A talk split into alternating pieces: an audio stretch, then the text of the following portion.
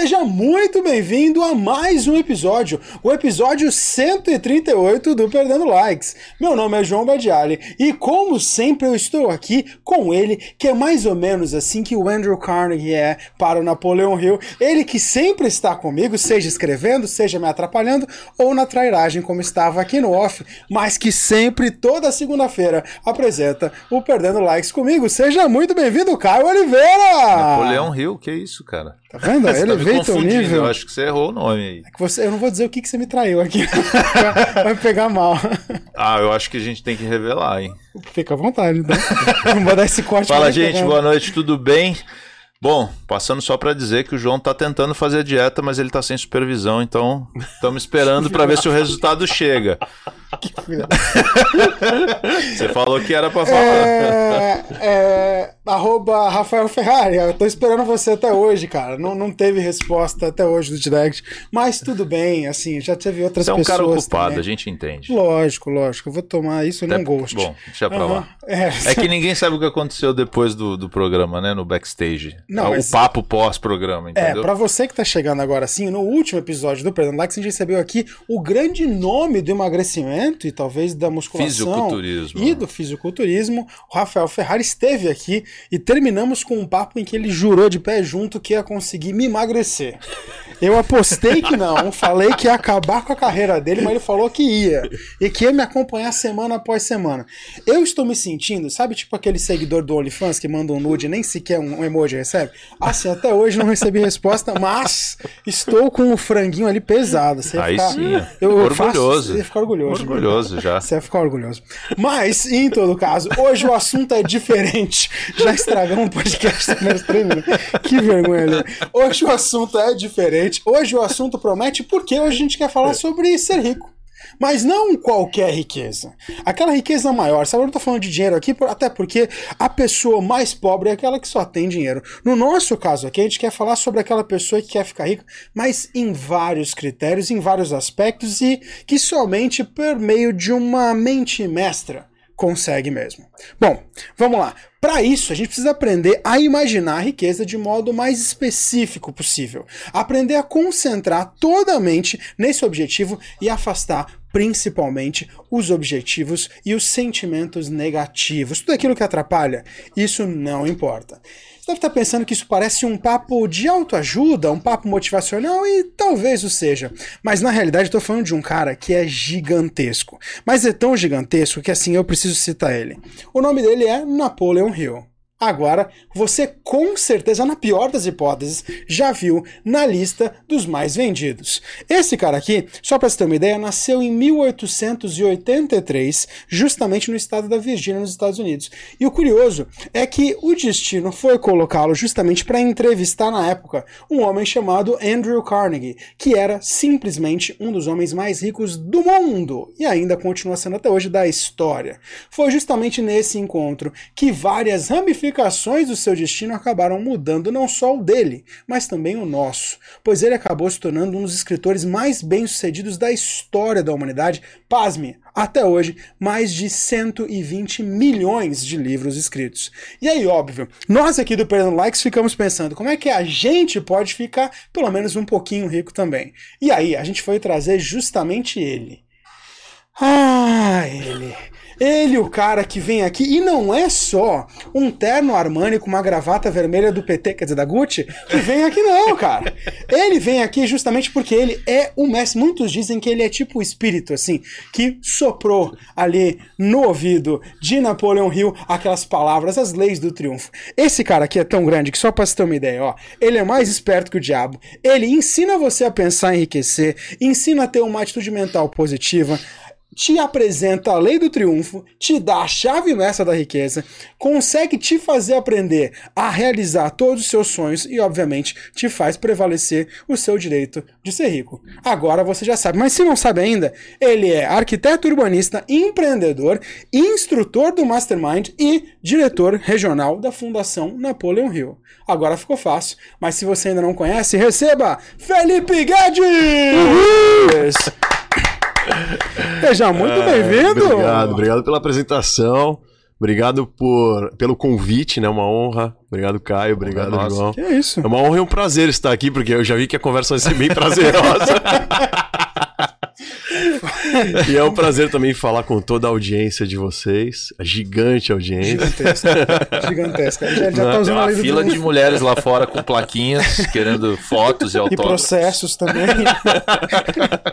é, exato. Já temos, inclusive, uma moça chamada Natália Narras Eu Grigio. não conheço, Não não, sei conheço. quem é essa. Essa eu não conheço. Nath, quer dizer, é, na- senhora Natália, não, desculpa, balancei pra lá, balancei pra cá, não vai ser assim hoje o assunto. Mas você deve estar vendo que a gente tem aqui um cara que é literalmente o seguidor, pra não dizer o mestre, de Napoleão Hill Bisneto, aqui. bisneto de Napoleão. Bisneto da linhagem real lá do Santo Graal de Jesus. Ele veio aqui justamente para É. nos ensinar as leis da riqueza. Bom, você já deve saber que o papo de hoje vai render e vai render muito. Agora, por via das dúvidas, existe uma 18ª lei do triunfo que Napoleão Hill não escreveu porque não tinha ainda a tecnologia, que no caso é estar sempre por dentro das nossas redes sociais do Perdendo Likes. Afinal, é perdendo likes que se aumenta a conta bancária. Fica ligado nisso, a gente tá tentando faz três anos, não conseguimos ainda. Mas a gente, A gente vai chega lá. conseguir, vamos chegar lá. Então aproveita, vamos ver aqui, ó, testando agora, ó. vai aparecer aqui, ó. Ah, tá vendo? ó? Depois o cara é demitido, não sabe por quê, tá vendo? Vai aparecer aqui. 3, 2, 1 e tcharam. Aí, aí, ó. Ah, ganhou, esse, daí ganhou. Tá vendo? ó? Então você precisa se acompanhar. Hoje o programa tá muito trash, cara. Tá horrível. É, você precisa se acompanhar, justamente que nós estamos ao vivo toda segunda-feira, não só pelo YouTube, mas também aqui, ó, justamente na Twitch. Você consegue fazer perguntas e interagir aí sim, usando o chat do YouTube. Lembrando que aproveita, já que já está aqui, clica no sininho, ativa a notificação, se inscreva no canal. Lembrando que nós também temos aqui a nossa página no Facebook e no Instagram. Aliás, no Instagram, os cortes dos melhores momentos do papo de hoje estarão lá disponíveis para você. E se você também quiser nos curtir aí por áudio, você também tem aqui, ó, justamente a nossa página do Spotify. Então aproveita, sejamos ricos juntos, ainda mais com esse pedaço de triunfo que temos aqui, é muito mais Dá fácil. pra ouvir amanhã na João. academia, né? Dá pra ouvir na academia, exatamente. Tá Né? João? O cara que não gosta de olhar pra nossa cara bonita, né? Não Pode olhar dele. Pois é. Pode olhar dele, tá vendo? Mas então, pra começar, acho que tem muita gente que conhece já, mas ainda não sabe bem. Pinta um pouquinho, quem é o Napoleão Hill, esse negócio de Mastermind? Que, como é que começa essa história? Mastermind, viu a pronúncia dele? Cara, é mestre de línguas, né? Stop. é. aliás, aliás, esses dias eu tava no. Tava em Brasília agora, semana passada, com minha esposa e meu filho. E aí a- o meu filho tava com a- o lábio queimado do frio, né? Lá é seco e tal.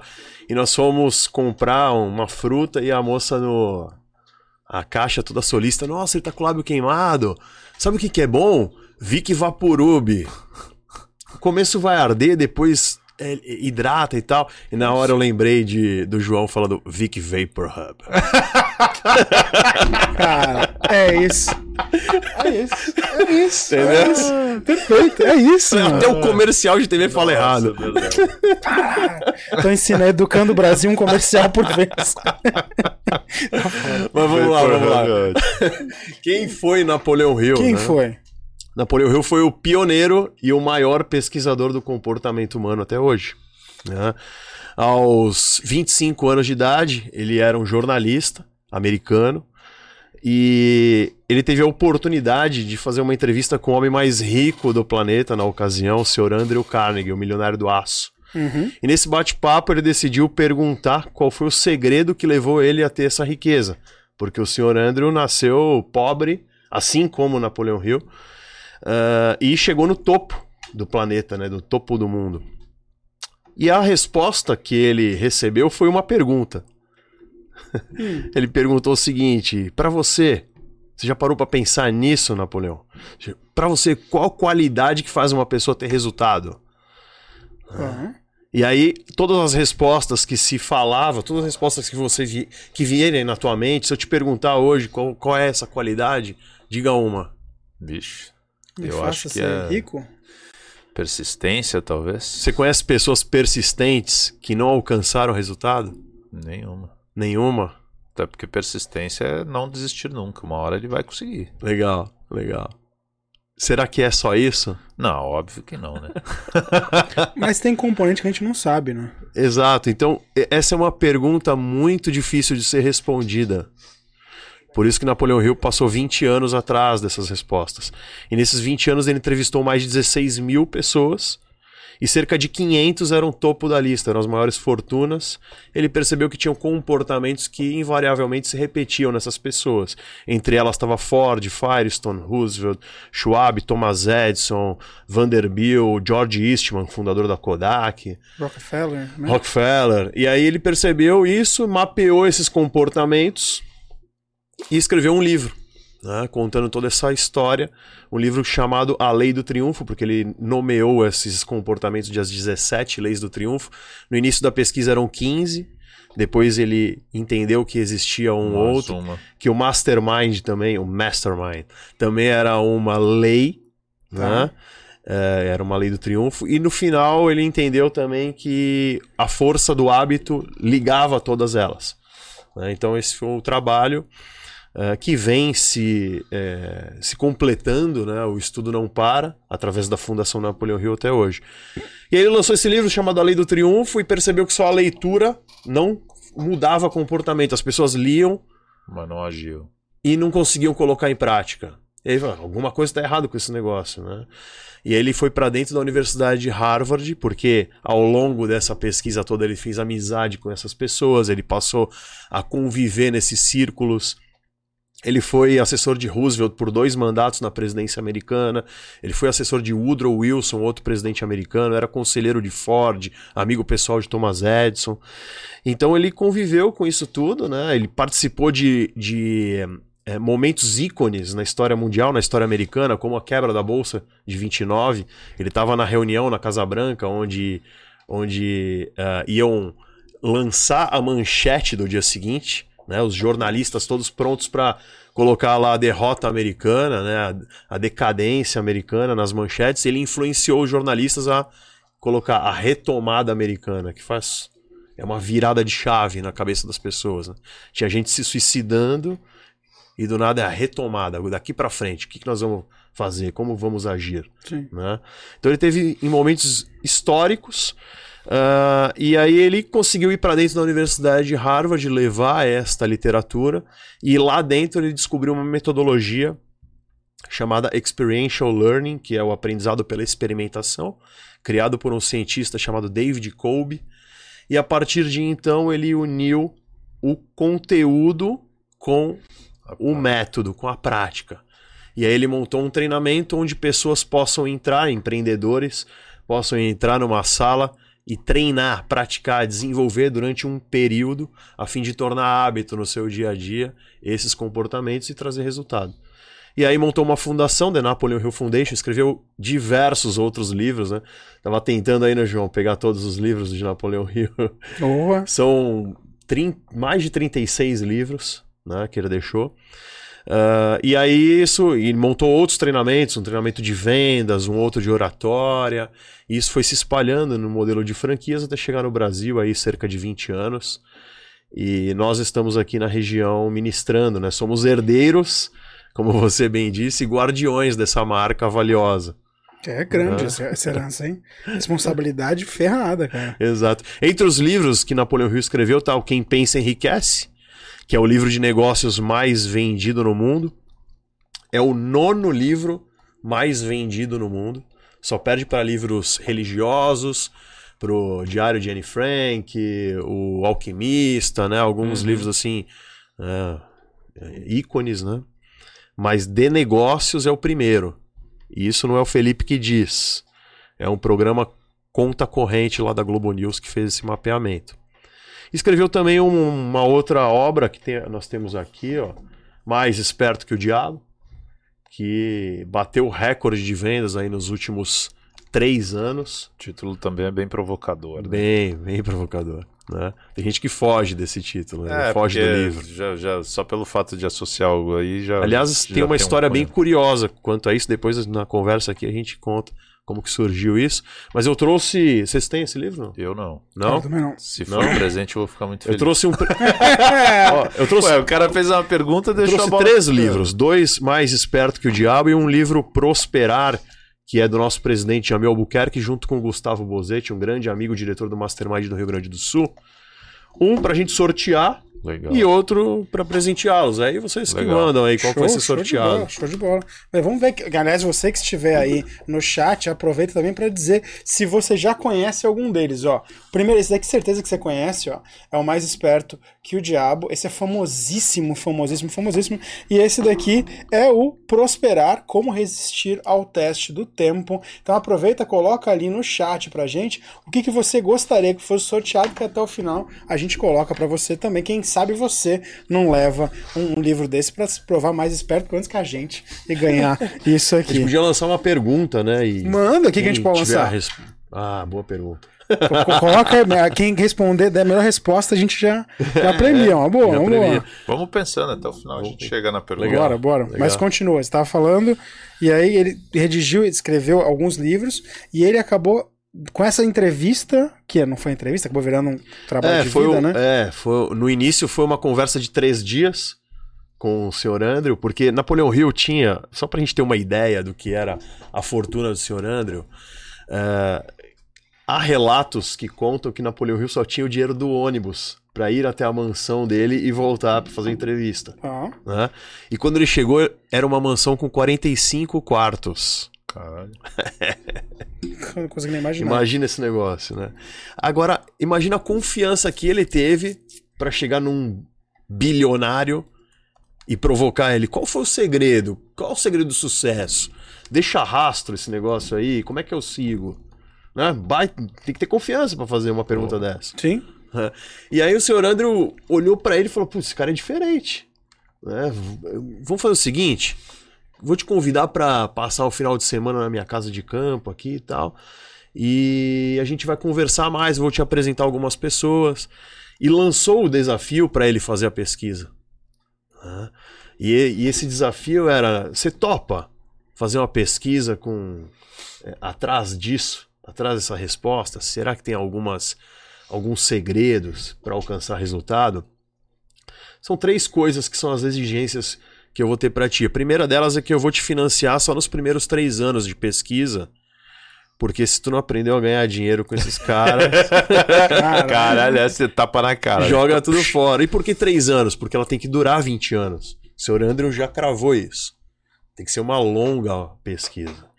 E a terceira coisa é que eu vou te dar a carta de recomendação para você em algumas Chegar pessoas. nas pessoas. né?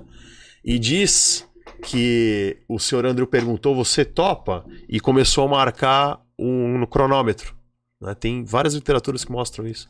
Começou a marcar o tempo. E que se ele não, não dissesse sim Em X tempo. em um minuto, algo assim, Pensou demais. é, 24 segundos durou o tempo dele pensar. Ele Porra, é disse sim. bastante, cara. É, pô, um silêncio desse, É. né? Ca- Um, dois, três. Cara, é tempo, velho. É. Tipo, olhando um pra cara do outro. assim. Quer dizer, Porque é uma mudança de vida, né? concorda? Caralho, né? abandona tudo que você faz Abandona até tudo e hoje. pega, vamos, não é? É um outro A rumo. pergunta era, tá bom, vamos lá. Você vai bancar o quê? Exatamente. Largar tudo pra E fazer como é o que eu quê? chego, né? Porque hoje em dia você joga na internet, dono, rico, presidente, não sei o quê. naquela época, tipo, É. como é que eu vou bater na porta das empresas? Não tem como, né? É, jornal pra caralho, né? Noticiava Sim. sobre quem eram os donos. Era um pouco, acho que era um pouco diferente esse rolê também. Sim, sim, mas, e- mas era muito mais difícil. né? Com certeza. Muito mais com difícil. certeza. Eu acho, pelo menos, imagino. Tudo bem que o fato de você ter uma carta dessa, que é uma carta de É, recomendação. Abre depois que ele, depois que ele chegou no primeiro, pros outros era bem mais fácil ainda. Mas se ele tivesse alguém pra dizer, ó, pode ir lá que eu garanto, fala com o cara Sim. lá. Sim. Que é o que a gente faz quando é uma recomendação, né? Ó, vai lá, fala com fulano que Exato. pode falar no meu nome, Exato. beleza. Reputação entregue, né? E não era qualquer um que tava entregando isso. Andrew Carnegie, que, que é um cara gigantesco, né? Sim, sim. E aí com ele começou tudo isso. Isso. Começou com ele, e assim ele foi passo a passo. Ele entrevistou pessoas bem-sucedidas e outras nem tanto. Ele, ele fez entrevistas em presídios, por exemplo, para entender o que era a falta de autocontrole, que é uma das leis do triunfo. Porque tá cheio de pessoas presas que são pessoas boas, Mas por um, Uma, uma faísca, Uma- né? uma falhinha, sabe? Descontrole emocional fizeram uma besteira. E aí foram parar num presídio, Cara, é louco, hein? né? Mas é Ele legal pegar entender isso. esse negócio. É muito legal. Ô, Felipe, mas, isso. mas quando os caras falam de prosperar ou de bem sucedido, a gente tá falando necessariamente de grana. Não, de forma alguma. Porque é muito. Essa é uma discussão filosófica muito ampla, né, cara? Aliás, é, eu vim na ideia de ter papo filosófico aqui. então vamos começar. Não, então, mas é começando, aliás, sobre isso. Pelo visto, então, o que o Andrew Carnegie fez foi apontar para um lado. Mas ele não necessariamente pautou, porque o fato do, do ah, Napoleão Hill ir num presídio já mostra que, apesar do Andrew não ter citado isso, Uhum. ele já foi com uma mentalidade de riqueza muito aberta, não Aham. riqueza financeira, né? Claro, sim. É, ao longo, ao longo do tempo, imagina, 20 anos, duas décadas, né? Ele foi mudando conceitos, né? Entendendo realmente o que era isso. Porque o ser humano, ele tá em constante busca pela felicidade. E mais no Brasil do que nos Estados Unidos, a gente liga felicidade com dinheiro. É, na realidade, cara, não sei. A palavra sucesso, success. Não, não, sim. Sucesso no Brasil é dinheiro. É ser, é ser bem sucedido financeiramente. Success no- no- nos Estados Unidos não, não é tanto isso. Não, é Tô mais errado. aberto. É, não, é um termo mais É um aberto. termo mais aberto. O ponto, o ponto e, aí eu, e aí filosofia pessoal, né, na realidade. Isso é uma discussão que a gente tem muito, cara, interna, assim. Eu, meu irmão, às vezes, enfim, amigos. Porque, cara, a felicidade, ela é muito diferente pra todo mundo. Sim. Pra cada um, na real. Eu acho que não é nem pra... Cada um tem o seu, a, a sua, a sua perspectiva do que é ser feliz, Aham, né? aham. Pra muitos, de fato, é ter um puta carro foda, morar numa puta mansão. Pra outros, talvez não, cara. É... E, e, assim, é, é difícil a gente que usa a nossa régua pra olhar o mundo entender as métricas dos outros, né, cara? Então, às vezes, a gente Sim, olha um cara que tá ali, sim. Sei lá, o cara mora num barraquinho, cara, tranquilão, mas toma a cervejinha dele, Sim. faz aquilo. E, cara, o cara é feliz pra Tá caralho. bom assim, assim, eu sou E é feliz. isso. Aí a gente olha pra isso e fala, porra, coitado, pra ele tá bom. Aham. E ele tá feliz, ele não tá Aham. almejando a mansão que você tá almejando, Sim. saca? Sim. Então, por isso que eu perguntei pra você se prosperidade, sucesso realmente tinha a ver com riqueza, porque é muito amplo você imaginar que estar feliz ou ter ou aliás, ter tudo traz a felicidade. E aí é aquela discussão de sempre, né? Ah, dinheiro traz felicidade. né? É, é muito amplo isso, né, cara? Eu É, acho que é não é, bem tão amplo. simples assim. É, é tão aberto esse tema, né? Tão, é, a gente vai filosofar bastante sobre isso, se a gente começar a conversar, que houve um tempo na história da humanidade que acreditava-se que para ser feliz era preciso ter cada vez menos. Porque o indivíduo queria um carro, vamos colocar para os tempos agora. E quando ele alcançava esse carro, ele não Já queria foi. mais ele, queria um outro. Mas isso é a atualidade total, né? Só que teve uma época que a humanidade olhou pra isso e falou: não, então eu não sou feliz, então eu tenho que ter menos Menos pra é ser mais. Eu tô feliz. tendo mais e não tô tendo, sendo feliz, então eu vou ter menos. Vou ter menos. Só que isso é uma ideia que não se sustenta no mundo capitalista, que é um modelo de negócio que deu certo no mundo. Né? Não se sustenta. Por Cara, mais. será que deu certo? É, é funcional. É, se a gente for olhar. É que assim, é uma engrenagem que gira, cara, mas assim, a que preço? Né? E aí eu tô aqui pra Claro, provocar mesmo a claro. discussão, porque assim. Se eu, e aí eu, eu, eu tô generalizando e nem tô falando do meu, necessariamente do meu viés, mas, porra, a sociedade tá doente, cara, com isso. Exa- E agora mais, né? Com a- Exato. com a internet das coisas, a inteligência artificial. E assim, Esse- tem cara, tem, tem gente enriquecendo com 18 anos, e aí, porra, legal, o cara ficou Aham, milionário, porque aham. lançou um web produto, lançou não sei o que lá e tarará, Sim, explodiu. sim. Com 25 o cara tá internado, Sim. surtado, porque não aguenta. Mas aí é aí onde eu quero chegar na minha, na minha fala aqui, olha só. É, o, o- por que, que eu disse que o mo- modelo capitalista é o que deu certo? Porque o comunismo acabou lá com a queda do muro de Berlim, porque tratava os diferentes de forma igual, o nazismo acabou pela intolerância e o capitalismo seguiu. É o que a gente tem. Né? Então, por mais que o cara esteja lá na casinha dele, tranquilo, tomando cerveja, fazendo churrasquinho, ele quer fazer mais para continuar tendo aquilo ali. Ele quer Isso fazer mantém mais. ele ativo, você diz, né? Tipo, eu Exato. preciso continuar fazendo, preciso continuar fazendo fazer mais e- isso... e, um pouquinho melhor para poder continuar. E ele tem sonhos. Ele tem uma vontade. né? Então ele Uhum. quer buscar um pouquinho mais. Sim. Por isso que aquele modelo de querer menos nos sustenta nos dias de hoje, no modelo que deu certo no mundo. né? Agora, é, eu já é, pensei muito, discuti muito sobre essa questão da felicidade. Nós passamos a vida inteira buscando algo que a gente nunca alcança. Felicidade, na real, eu acho que nem existe, né? estar alegre em alguns momentos não significa necessariamente ser estar feliz, né, cara? É tem, meio tem foda um monte de gente que se suicida e você fala, meu. O cara tinha tudo, cara, é, tinha família assim? classe A, depressão. tinha dinheiro, ele não tinha... mostrava que tinha depressão. Ah, porra, Robin vários, Williams, né, cara? Chester É. Bennington. É, É, tá, não precisa ir muito longe. Chorão, Champion. Os caras tinham fama, É, tiveram diferente, Não, né? tudo bem, Não, mas, e- cara, E, às vezes tem pessoas próximas mesmo que você fala e fala, meu, mas. por não- quê? Ah, ele tinha depressão, mas como? Não parecia que tinha depressão. Né? Porque Por quê, dentro. né? Na, né? na- na cabeça de quem tá de fora é meu, pô, o cara tem tudo, tem família, tem casa, pô, tem comida na mesa. Sim. E assim, eu che- cheguei à conclusão já, posso, e não é uma conclusão fechada, né? Claro. a gente tá sempre para mudar, ah, que tem três coisas que fazem o ser humano feliz no- na Terra. Três coisas. A primeira é a conexão com o sagrado. Uhum. É entender que você não. Tem coisa maior do que nós aqui, pra, pra gente estar aqui nesse negócio. Tá? Tem, um, tem um, uma força maior. Tá. Tá? A segunda é o pertencimento. O ser humano busca isso. Família, uma empresa, uma equipe, uma tribo, amigos, não é isso? Nós Ser humano- nascemos para ser sociais, né? Sociais, exato. Então, a gente está feliz quando a gente tá, se sente pertencido a algo. Tá. tá? E a terceira é o respeito à ancestralidade.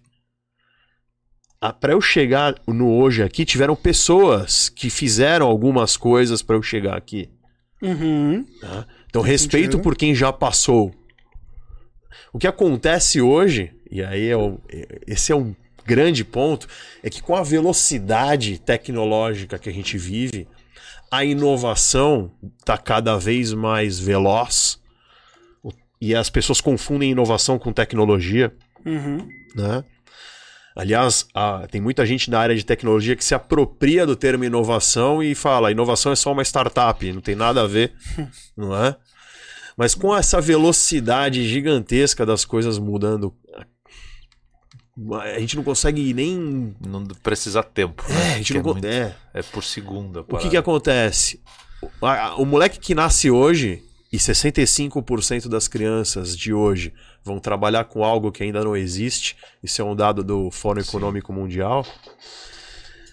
O moleque de hoje, ele acha que o mundo nasceu junto com ele. Isso é verdade. Não teve nada pra trás. O YouTube, é, a, a- sensação de mandar no mundo É gigantesco. é, é gigantesca. Eu não, eu- esse vídeo não quero mais, passo. Não quero mais, não quero mais, não quero mais. Eu não consigo esperar mais numa fila. Percebe? Isso aqui vai criando hábitos no nosso dia a dia. E aí, essa criança, essa- esse adolescente, esse jovem que, que não, não respeita a ancestralidade, Que não folhou uma Barça. é, percebe? Não teve de procurar, né? Eu, eu Tem a não sabe o que foi um Nextel, Sim. um Blackberry, que hoje é touch, um, um fax, um bip.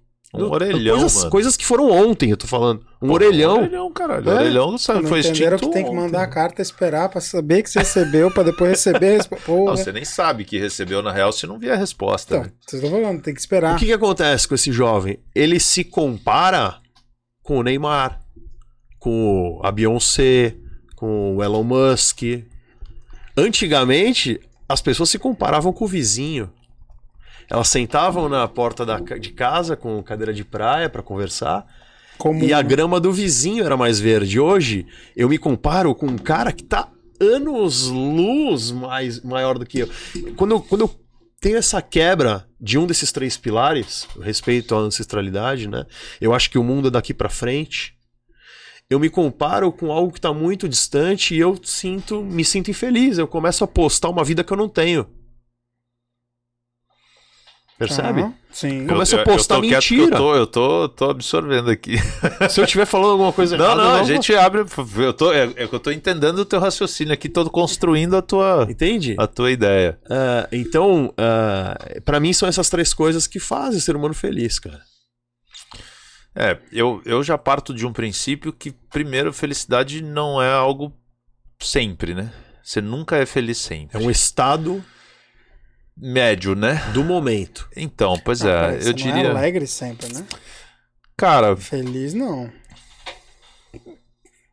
não sei, tô pensando na sua Porque são dois colocação. conceitos. É, pra mim é igual Não, não, inteligente e sim, esperto. São dois sim, conceitos sim, que a pessoa sim, usa de sim. qualquer jeito. Sim. sim. Felicidade é uma coisa e alegria é outra. Cara, mas você acha que em todo momento, indep- independente do que for, você sempre vai ser feliz?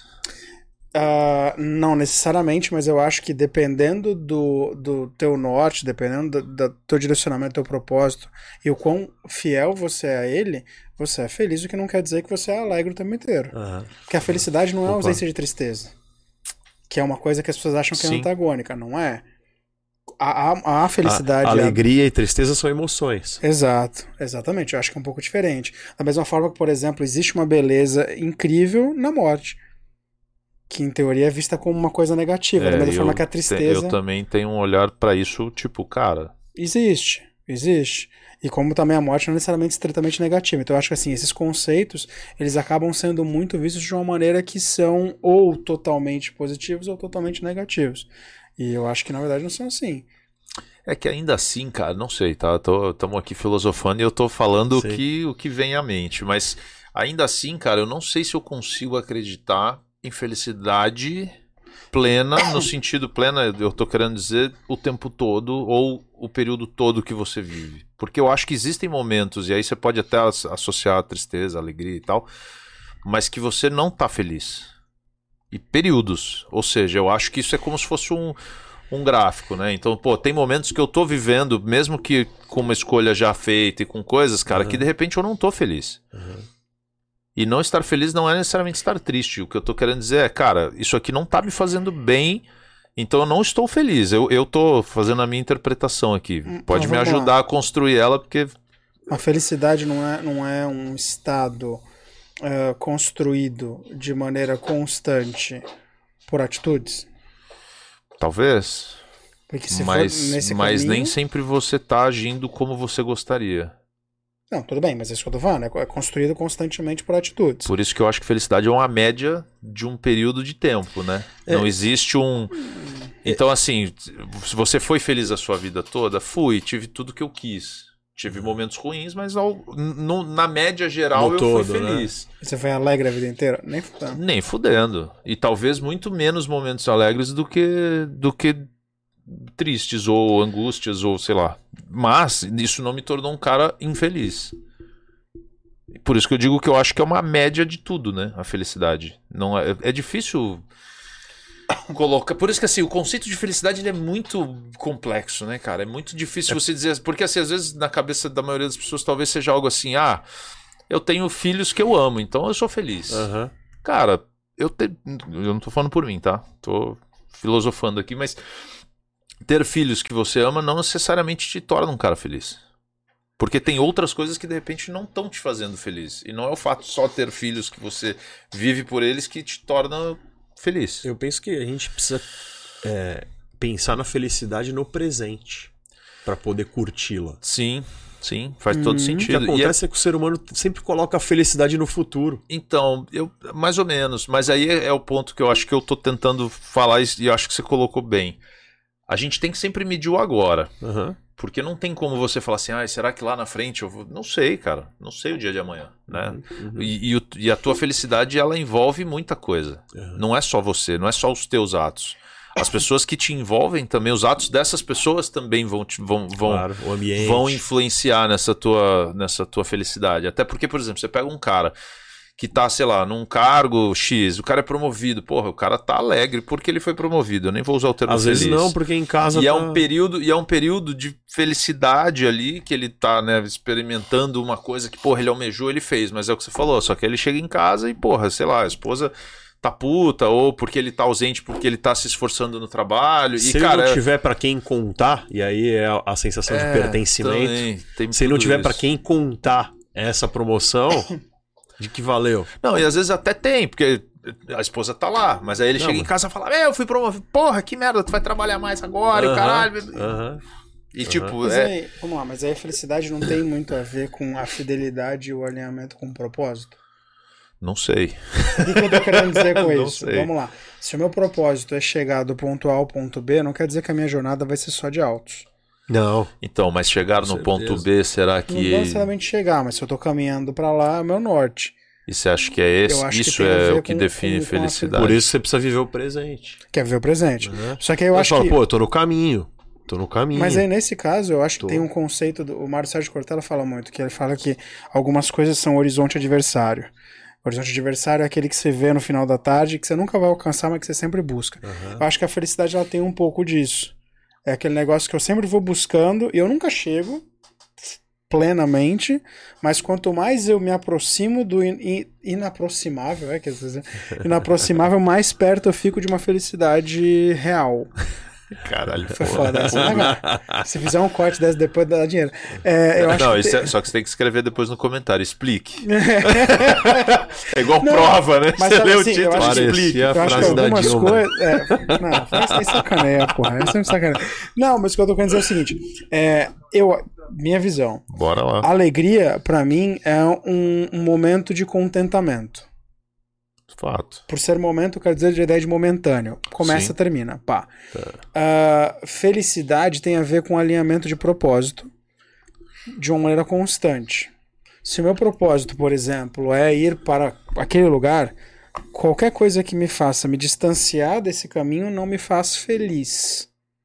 Qualquer coisa que me coloca nesse caminho, mesmo que não seja alegre, feliz me faz. Por isso que eu falei do horizonte adversário. Sim. Quem nunca correu em direção ao horizonte e sempre chegou mais perto, porque você sai de onde você estava, do ponto de E você partida, sempre vai estar mais mas você, perto. mas você nunca chega no ponto de destino. Eu acho que é mais ou menos isso. Qual que é a felicidade? Vou pegar o homem padrão, tá? Felicidade do homem padrão. É ter alguma utilidade, formar família, ser um bom exemplo, ter filho, cuidar da prole. Ponto. Isso em qualquer- 1980. É, É, a isso que eu quero sociedade muda. Homem padrão, homem Hoje em padrão. dia- Se esse é o, qualquer coisa que eu faça que me aproxime disso, show de bola. Ah, mas eu casei, não era pessoa legal, cara, separamos, beleza. Mas eu estou caminhando para constituir uma família. Eu acho que tem uma coisa dessa assim de alinhamento com propósito. Napoleão Hill falaria o quê? Vamos fazer uma mesa branca. aí. Peraí, peraí. Já tá Pega o encostando com o divino, a primeira lei. Mas eu acredito que tem, tem, tem relação. O que vocês dois falaram tá certo, cara. Não tem um. Não existe uma, um certo, talvez, é, né? é. É um pouco do. Mas eu acho profundo, porque, por exemplo, você falou das 16 regras, né? Você 17. 17 regras, é. É que eu já. eu já Leis já do comi. triunfo. É, a, a pr- primeira delas, eu tô até pegando na lista aqui para ver se eu consigo acompanhar. A primeira delas, pelo menos que eu estou achando, se eu estiver errado, me corrija, é a associação com outras pessoas com o mesmo perfil de pensamento. É, houve uma. De onde você pegou isso? Ah, Mastermind RS Rio Grande do Sul. Ah, ponto .com.br como as 16 leis. Eles estão atrasados, não fizeram 17. Como as 16 leis de Napoleão Hill podem lhe ajudar a obter sucesso. É porque tem uma que falhou. Falhou, é, não tem assim. A primeira lei do triunfo de Napoleão Hill é o objetivo principal bem definido. né, que é o propósito. Rio Grande do Sul Ah. não tá com nada. Ah, Fala isso. Não faz isso. Não, brincadeira, vocês são uma puta franquia, gente. Depois tá nos outros. Ah, objetivo principal bem definido que é, é você saber onde quer chegar. né? Tá. Primeiro você precisa saber para onde quer ir, depois que preço vai pagar para chegar lá. Em Uhum. terceiro, pagar o preço. E muitas pessoas falham nessa hora de pagar o preço. Porque eu digo lá, ah, eu quero ah, ganhar tanto por mês, eu quero ter uma- um imóvel tal, eu quero ter tantos clientes, eu quero ter um faturamento X. Aí, o que é que você vai dar em troca para alcançar isso? A vida Ah. é feita de trocas. Não é? Uhum. Não é noite de sono, é feriado trabalhado, é, família deixada de é lado, estudar mais. é estudo. né? E aí fazer, pagar o preço. né? Mas quando a gente não sabe para onde está indo ir, para onde quer ir, qualquer caminho tem que estar bão. Não é isso? A Qualquer lugar. Maravilhas. É. Exato. É isso. Se você não sabe pra onde vai, qualquer caminho serve. Né? Qualquer caminho serve. Agora, quando eu tenho um objetivo, por mais que eu vá mudando ele, né, um pouquinho aqui, um pouquinho ali, porque planejamento é para ser feito a lápis, pra gente ir corrigindo no meio do caminho. Por mais que eu corrija, se eu tenho um objetivo, eu almejo algo, fica mais fácil de eu encontrar a solução. Eu, eu, um quebra-cabeça é difícil de montar, mas se eu olho a capa do jogo, aí eu vou nas peças certas. Tá. Eu não fico perdendo tempo com peças que. Adivinhação. A vida é a mesma coisa. Se eu tenho uma imagem da minha vida daqui a 30 anos, onde eu quero estar morando, onde eu vou, quanto eu vou ganhar, que carro eu tô dirigindo, Fica que viagem eu tô fácil. Fica mais fácil de eu juntar as peças que se encaixam nesse futuro e não nas que não estão me levando para ele. Mas Você tá falando meio que o segredo, né? Aquele negócio de visualização. Que de certa forma é saber Que é onde vai isso. chegar. Você Então, tá que é olhando pro, pro teu objetivo, né? Tá? Essa é a primeira lei. A segunda é construir o mastermind, a aliança de mentes.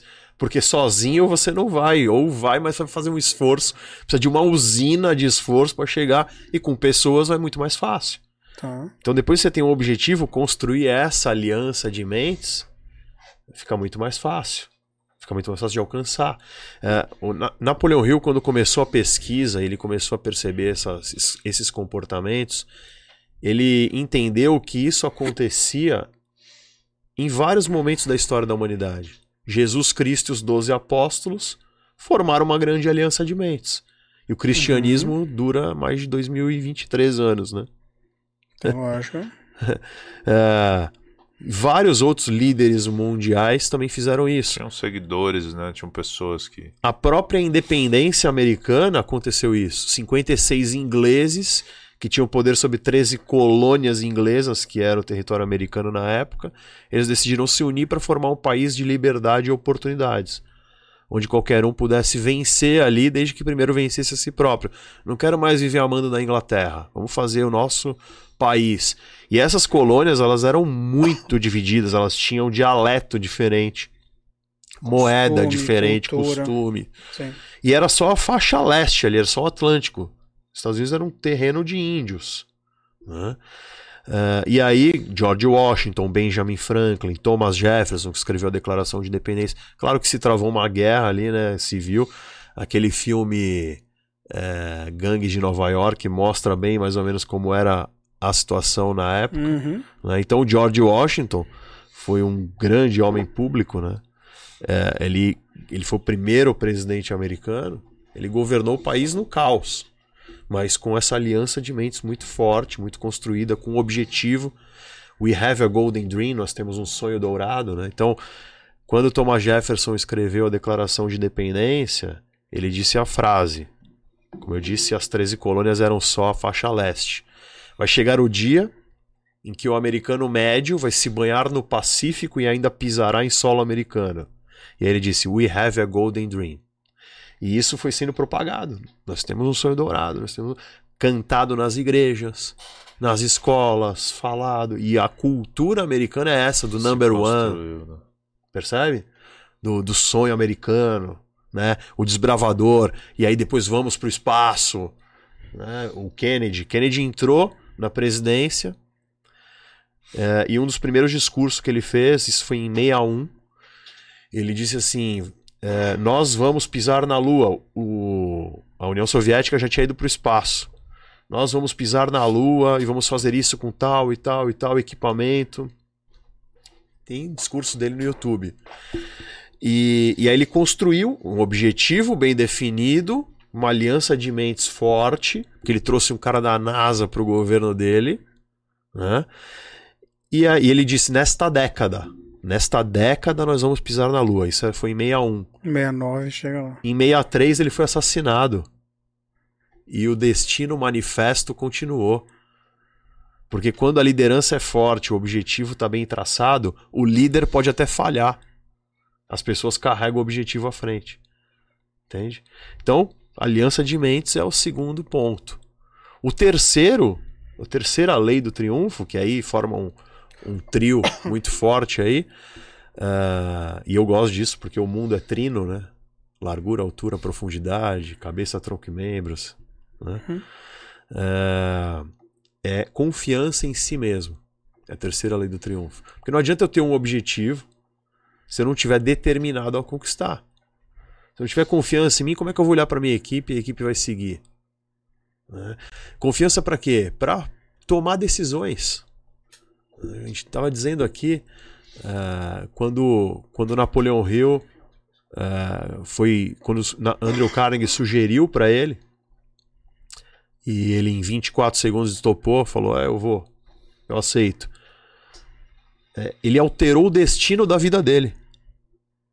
Então, decidir é uma das coisas mais difíceis da liderança. É o grande desafio da liderança. Porque quando eu decido um caminho, eu altero o destino das coisas, eu divido. É, a, a palavra decidir, ela vem de degolar, né, de dividir. Uhum. E, e, a palavra diabo é dividir. Né? Então, as, o ser humano, quando se coloca diante da, de uma tomada de decisão, ele fica, fica no meio, em cima do muro ali, não sei, não sei, não sei. A vida para, não anda, não vai. Não, como, como que vai alcançar o que quer? Não vai. As pessoas não vão te acompanhar. Então, eu vejo pessoas saindo para comer uma pizza e não sabem escolher o sabor. Não conseguem decidir que é, suco você quer. Ah, tanto faz, qualquer um. Como qualquer um? Não decide nada pequeno. Percebe que é uma atitude, é um comportamento. Se não decide coisa pequena, como é que vai decidir coisa grande? Não, fala do meu nome logo, porra. Não precisa jogar. ah, não precisa dessa porra, não. Cara, eu sou. É engraçado que você tá falando, eu sou literalmente assim. Não é? Literalmente assim, cara. Você foi falando, foi me dando um raiva. Eu achei que a Ellen te pagou pra falar isso, cara. Porque a gente fala. É engraçado, porque. Então, grande parte, pelo que eu tô entendendo, no curso do Mastermind, é, as 16 leis são trabalhadas de alguma forma, é isso? 17. 17. Porra, tô, tô, tu vai pro Rio Grande eu do Sul. Eu vou pro Rio Grande do Sul. eu vou. É engraçado. Tá, esse é um negócio antigo que você pegou aí. É. Mas então, mas é engraçado, porque realmente é, precisaria então fazer um negócio desse, porque a pessoa que tem esse tipo de dor já é uma possível candidata para um mastermind. Ah, então. sim, claro. É, e você disse, se a gente faz isso, a gente aplica dentro de sala, a gente só aplica. O participante que entra na sala do treinamento, é ele não vai escrever. Não é um conceito lá que ele vai anotar e tentar fazer, não, a gente vai fazer em sala. Tem várias dinâmicas, tem uma série de um conteúdo grande. Né? É comportamento na prática, é o experiential learning. São 12 semanas, uma vez por semana, praticando diversos comportamentos. E aí você assume compromissos em sala e mostra resultado num determinado momento. Tá. Né? As ferramentas que a gente utiliza ali e pratica são para você aplicar no dia seguinte ou no mesmo dia. Eu tive um participante na cidade de Mongaguá que ele era franque... ele ainda é franqueado do Subway. E o Subway na época que ele fez o treinamento era 24 horas a loja dele. E era perto, era uma quadra. Felipe? Não, Não Eduardo Menucci. Eduardo. Ele saía do treinamento 11 da noite e ia a pé pro sub e aplicar o que ele tinha acabado de ver. Que legal, cara. Que ele tinha acabado de vivenciar, de experimentar. Então é pra, pra, é pra usar na hora, no dia, no dia seguinte. Né? Porque a gente faz. Eu não vou. Por exemplo, ó, como fazer uma reunião de trabalho eficaz, falando do mundo corporativo, né?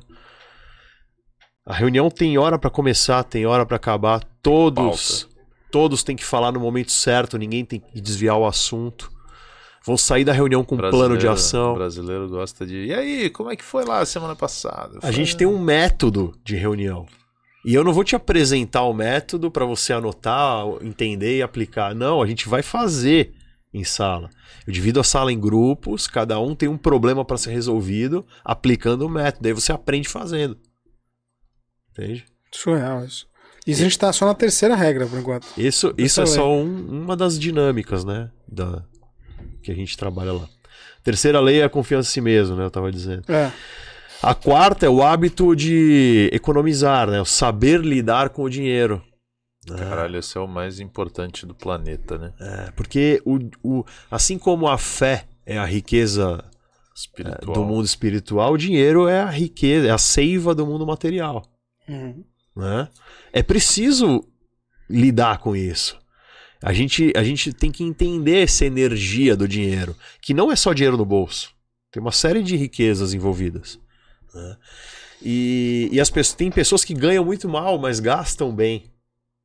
E aí tem, quando aparece uma oportunidade, ela consegue é, consegue é, embarcar. Sim. Né? Agora tem outros que ganham muito bem e gastam, Gastam mal muito. pra caramba e nunca aproveitam as oportunidades.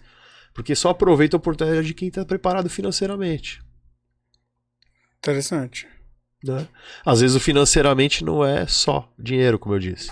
É uma parceria, é um, mas precisa precisa saber essa essa é, enten- lidar com Ter isso. o tato de, de, de saber fazer a parada. A quinta lei é iniciativa e sustentação, que é o que faz a liderança, é a base da liderança. Precisa iniciar, precisa começar, e depois sustentar aquilo que começou e, e liderar e influenciar pessoas, que é bem diferente de manipular. Tá. Quando eu manipulo, só eu ganho. Quando eu influencio, a equipe ganha. né? Só que a principal liderança é a interna, por isso que iniciativa e sustentação é uma lei. Eu primeiro preciso me liderar para depois liderar as Os pessoas. né? É, o líder, ele- a forma como ele age, como ele reage, como ele é, se comporta no dia a dia, movimenta as pessoas, como ele fala, né? movimenta as pessoas, gera riqueza, muda a cidade. Mas o principal desafio é a liderança interna: medos, vícios, soberba, autoritarismo, vaidade, ansiedade, solidão na hora de decidir algo, ele está sozinho, né? Tá? Então o líder é aquele que cuida das pessoas, que divide louros, que forma novos líderes, é o que indica o caminho através da iniciativa e forma novos líderes. É, é por isso que é importante cuidar da equipe. O, o sonho dourado, né? Quando você está num momento de baixa e vão ter vários, a equipe te leva, porque para elas é importante que você esteja lá em cima. Ela te carrega no colo. Agora, se você não cuida da equipe, meu, o dia que você tá embaixo, vão te pisar. Né? Maravilha. Vem Tá. outro líder aí. né? A sexta lei é uso adequado da mente. Eu vou ficar dando aula aqui. Por favor. Aproveita, que eu tô, Estamos aprendendo. quero chegar na 17, tá entendendo? Gente do céu. Uso adequado da mente é saber unir o passado, o presente e o futuro e usar a criatividade para encontrar novas soluções. A nossa mente tem quatro espaços bem definidos. A memória está no passado, a razão está no presente, a imaginação está no futuro e a outra é a atemporal, que é a criatividade. Repete que eu só gostei bacana. Essa eu vou usar. Como é que é? Memória está no passado, Tá, razão está no presente, ok. imaginação está no futuro. Uhum. E a criatividade é atemporal. As pessoas que conseguem. Tem gente que vive no passado, que é uma merda. tem outros que estão só no aqui e agora. É, é o dinheiro de hoje, né? É o, E tem o- gente que só tá preso no futuro. tá viajando.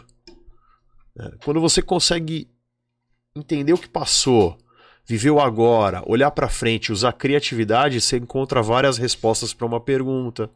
Você junta fragmentos de ideia e forma uma grande ideia. E aí, cara, quando vem uma pandemia, esse tipo de gente que consegue fazer isso se diferencia no mercado. Eu vi várias pessoas tirando um produto que era obsoleto, estava guardado, ninguém usava mais e colocando nesse mercado novo que a pandemia gerou. Uhum. Entende? Eu vi outras olhando a, a sua linha de produção, uma empresa de brindes corporativos. Olhou a sua linha de produção e falou: ferrou, cara. E agora que fechou todas as empresas? Como é que eu vou fazer brinde para a empresa se a empresa está fechada? Um monte de máquina de costura que fazia uniforme. Vou fazer máscara. Isso lá na frente, que a logo da empresa e tal. Arrebentou de vender. É, eu vi aquele. Antigamente tinha aqueles carros que se contratava de parabéns, feliz aniversário Sim, sim, e sim. tal. Não se usava mais. Desenterraram isso. Todo mundo em casa, como é que eu vou dar parabéns pra pessoa? Ok. Mensagem de. Não é? Então, é, é, essas, a imaginação. é, e aí entra no nosso papo anterior, olha só, como que funciona o processo de imaginação dentro da inovação. Eu tenho uma ideia, estou olhando para frente. Só que eu tenho que buscar referências lá no passado. Uhum. O que, que já fizeram? Como é que foi? Quais foram as tentativas? Para depois no presente eu começar a ver o que, que eu vou precisar para para colocar isso em prática, fazer testes, testar no mercado E aí depois eu vou gerenciar incertezas, eu vou olhar tendências do mercado. Mas sempre aberto para o futuro. Se eu perco essa conexão com o passado, com a ancestralidade. Você vai fazendo a mesma coisa e vai errando. Eu perco inovação. Eu não, eu não inovo mais. Até porque e... todo mundo já fez, você tá só repetindo alguma coisa. E aí o moleque que tava bombando na internet com 18 anos, com 25, já não sabe mais o que fazer. Porque ele não olhou o referencial lá. O que, que já fizeram, o que deu certo, o que deu errado e tal. Eu vejo um monte desses gurus de internet pulando de galho em galho. Ele fala de vendas. Passa alguns meses ele fala de Jesus. Passa alguns meses ele fala de, de dinheiro. Depois ele fala de. Cada hora é uma coisa. Tentando achar um caminho que leva ele por onde ele quer. Né? Exato. E, e não sabe onde quer ir. Não, ele sabe. Ele sabe que ele quer ganhar o dinheiro, mas. Quer dinheiro fácil. Né? Mas ele não sabe onde, né? Não sabe para é. onde vai. É né? feliz uma pessoa dessa? tá legal, é, é. A gente tá falando. Esse daí, o último foi de. Sexta lei. É. Uso adequado da mente. Adorei essa parte do, do passado, presente e futuro. Achei fenomenal. Tá, sétima. Sétima lei, ter entusiasmo, que é o segredo pouco reconhecido do sucesso.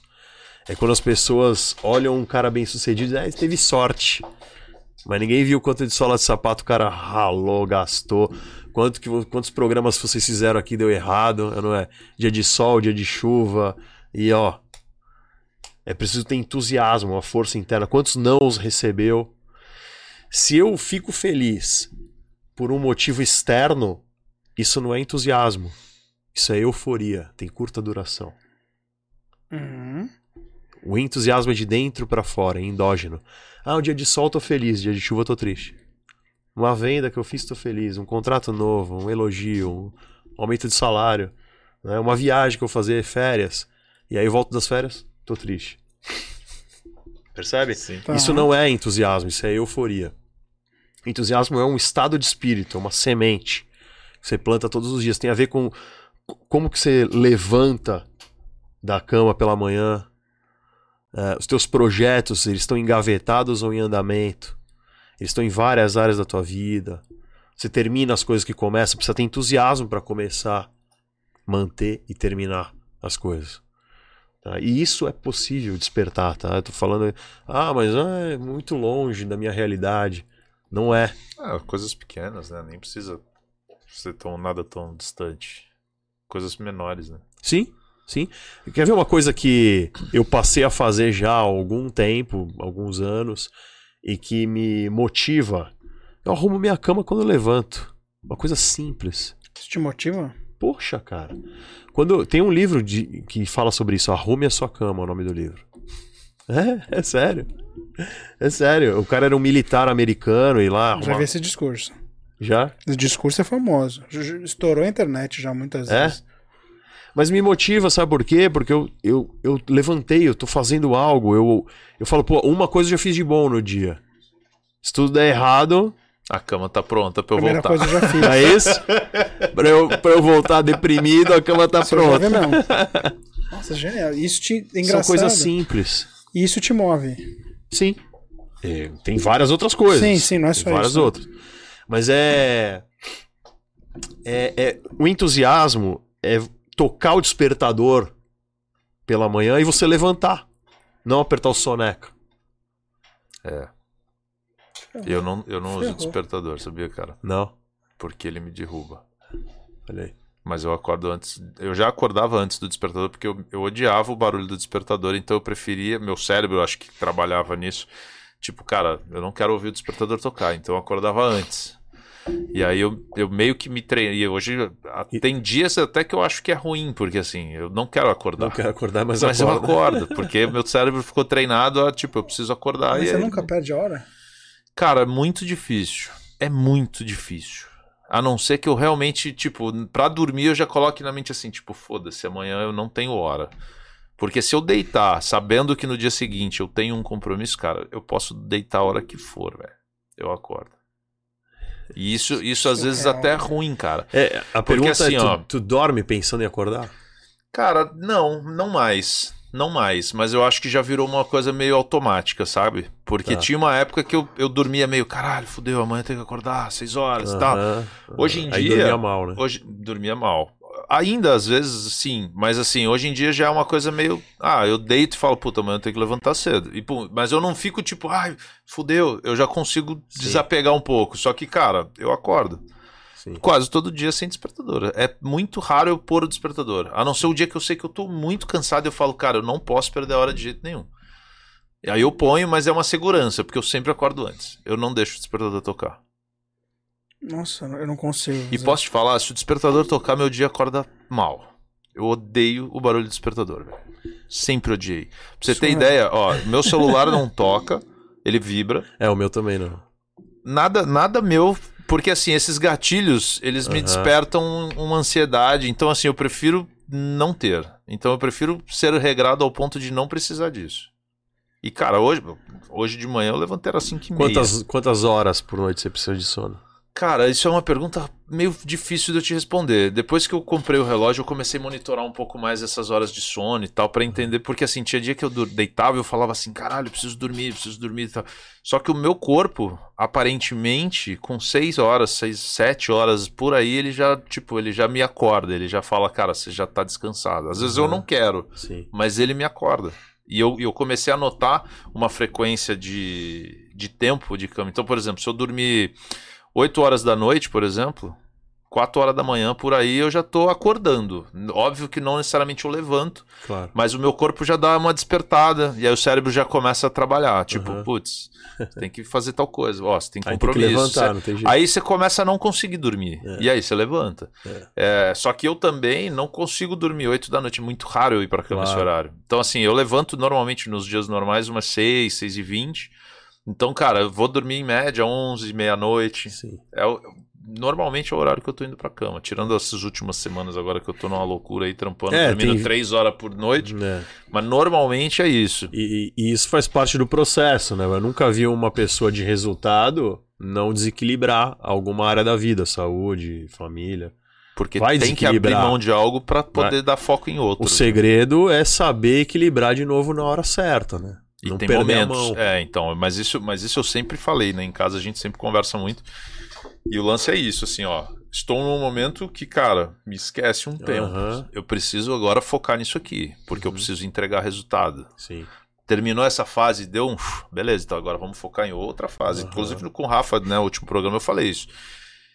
Eu, eu há um, um ano, dois anos atrás, eu foquei saúde. Fui Sim. lá, emagreci, perdi 15 quilos, o caralho, fiz, e tava correndo, tava isso, tava aquilo. O trabalho começa a demandar mais, eu Sim. tenho que abrir mão de alguma Claro. coisa. Acabei abrindo mão disso. Uhum. Voltei a ganhar peso. E Uhum. nesse momento eu falei, cara, eu falei, cara, não estou preocupado com isso agora. Não Uhum. quero ter que focar nisso também. Vou focar no que hoje é o prioridade, que é trabalho. Então, cara, tô trabalhando dia e noite direto e, e tô, tô indo num ritmo louco. Uhum. Mas eu sei que é temporário. Porque vai- uma hora vai passar. E a hora que passar, eu respiro e começo a olhar de novo outros pontos. E aí é equilibrando. Sempre foi assim, na verdade. Eu sempre, eu sempre fui cuidando, né? Eu fui dando olhar e atenção extrema para pontos assim, né? Difícil você conseguir manter sempre equilibradinho e falar todo dia eu consigo fazer exercício, consigo trabalhar e tá tudo sempre equilibrado. É, é bom quando isso acontece, mas não é É sempre. muito né? difícil, né, cara? Ainda mais a Exato. gente que, que eu, por exemplo, né, na, na área da arquitetura, é, existem muitos momentos, né? Uma sazonalidade muito, muito Sim. que varia muito. Então, assim, tem momentos que eu preciso trabalhar muito. E tem momentos que eu tô mais tranquilo. Então, conseguir equilibrar isso é muito E complicado. na faculdade a gente aprende a virar à noite, né? Fazer Já um aprendi projeto. na faculdade, ficar tomando café energético, virar a noite sem dormir. Vocês estão me deixando Isso é um treino depressivo. Juro pra você, eu tô aqui, sem brincadeira nenhuma, eu tô vendo aqui as outras, eu tô na sétima. Da sétima até agora, eu não, não acertei em cheio nenhuma. E aí você falou, porra, eu acordo sozinho. Eu falei, cara, eu. Você falou, despertador. Você o pôs meu. soneca umas três, quatro vezes? Não é três, cara. que- A Ellen deve estar agora se revirando. É, é, o meu, assim, ele toca de 5 em 5 minutos. Ele Nossa, começa às isso me dá um 5 e ódio. 5 da manhã e ele termina. Caralho, você não tem noção. Ele termina 10 e pouco, dependendo do Você dia. tá louco. Tem dia, tem dia que eu brigo com a Ju, porque ela precisa levantar e ela precisa do despertador. Uhum. E eu, às vezes, não. E aí toca a primeira, ela soneca. Toca a segunda, eu falo, mano. Aí eu, eu levanto, porque eu falo, não, vai, pelo amor de Deus. Aí toca a terceira, agora eu falo, cara, joga esse celular no vaso. Cara, me irrita, velho. Não dá, não dá. Quando a gente dá. faz isso, quando a gente aperta o soneca, na hora de acordar, a gente manda uma mensagem pro cérebro que procrastinar é legal. E aí a gente vai repetindo essa Pra sempre, né, velho? ao longo do dia, da semana, vai procrastinando tarefas, coisas que tem pra fazer. Ah, daqui a pouco eu faço. E o ser humano tem uma tendência de eh, subestimar aquilo que tem pra fazer a curto prazo. Sim. E Ah, coisas rapidinho. pequenas também, você fala, ah, isso é rapidinho. Daqui a pouco eu depois faço, acabou o dia não fez. Aí E acumula. superestimar o que tem pra fazer a longo prazo. Mas como é que eu quebro isso? Entrando em ação, Consistência cara. também, Entrando em né, ação. cara? Mas, ó, me eu, deixando preocupado. eu vou te falar, cara, é, a gente que é autônomo, né, ou que é empresário e tal, que não tem necessariamente um chefe, até porque a gente Aham. tem chefe que são os clientes, né? Você Sim. tem que entregar alguma Sim, coisa, sim. então você acaba tendo um chefe. Mas você manda no teu tempo, né? Diferente do cara que bate cartão, porque o cara Uhum. ele entra às 8 e sai às 6, ele sabe que aquele período ele tá ali. É. Foi embora, ele tem o tempo dele pra fazer o que ele quer. A gente não tem. Não. O, o empreendedor. E aí, é, então, o e aí, empreendedor eh, normalmente as pessoas vão empreender pra trabalhar m- menos, e ganhar acha- mais. é, acha, que é isso. É, né? mas trabalho triplo e ganho bem menos. Mas enfim. Mas o ponto, o ponto, cara, é que assim, eu, eu ainda tenho algumas dificuldades né, em relação a essa questão. Eu sou muito, eu sou muito metódico no sentido, igual eu falei, porra, eu levanto no horário, Sim. né? Eu faço lá, se tem que levantar, cara, eu posso estar moído, velho. Mas se eu tenho compromisso, eu levanto e vou. Eu me forço às vezes a isso, né? É... E às vezes eu me culpo em alguns momentos de achar que eu devia estar fazendo algo e não estou. Não sei se, Sim. se dá pra entender Sim. o que eu tô querendo dizer, mas assim, às vezes vou fazer uma hipótese aqui. Então, por exemplo, putz, agora eu tinha que estar, por exemplo, fazendo, sei lá, um projeto. Aham, E, porra, eu tô vendo TV. aham. Por muito tempo, e isso, e eu, e eu tô falando de horário comercial, né? Tá. Tipo assim, acho que a gente é tão doutrinado a tipo, corra, de segunda a sexta você deveria estar trabalhando. E aí, se você não tá, cara, isso tem um, um peso assim de falar, caralho, como assim? Mas Você sente tá- angustiado, sente mal. Então, eu, eu sofri ainda de vez em quando, ainda sinto esse pouquinho disso, mas, cara, eu tô começando a entender e aprender a lidar com esse sentimento de, porra, peraí, eu trabalho, cara, às vezes 12, 14 horas por dia. Eu me permiti em algum momento, mesmo que seja no horário que a coisa tá acontecendo, de dar uma pausa e falar, calma, eu vou dar um tempo pra mim agora, preciso Uhum. respirar, pra eu conseguir continuar nas 14 horas, velho. Uhum. Porque se for 24 horas, fudeu Sim. né? Uma hora tilta.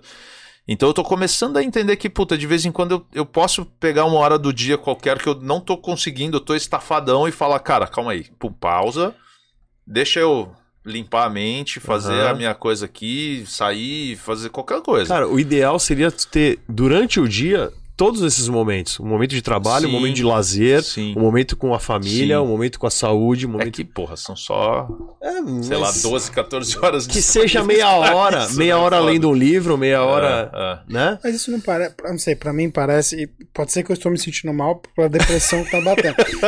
é, pode ser. Mas assim, não é. Não são valores de um tempo que não existe mais. Cara, talvez sim, João. impressão e que é eu esse- tenho, então, mas esse é o ponto. Mas, que- mas aonde tu tá gastando esse tempo? Não, não, eu tô gastando errado, já tá claro, eu tô na sétima não tô vez, falando tá. você, Calma, exato. Não, tá, Falei- tá afundando, eu sei.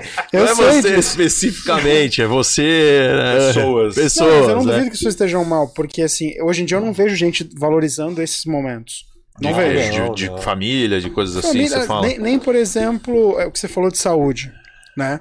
É, eu não vejo gente, por exemplo, falando assim, cara, eu tenho que tirar uma hora do meu dia pra, sei lá, fazer um esporte, fazer alguma coisa que, mesmo que seja prazerosa, mas pra, pra saúde. Não vejo isso acontecer.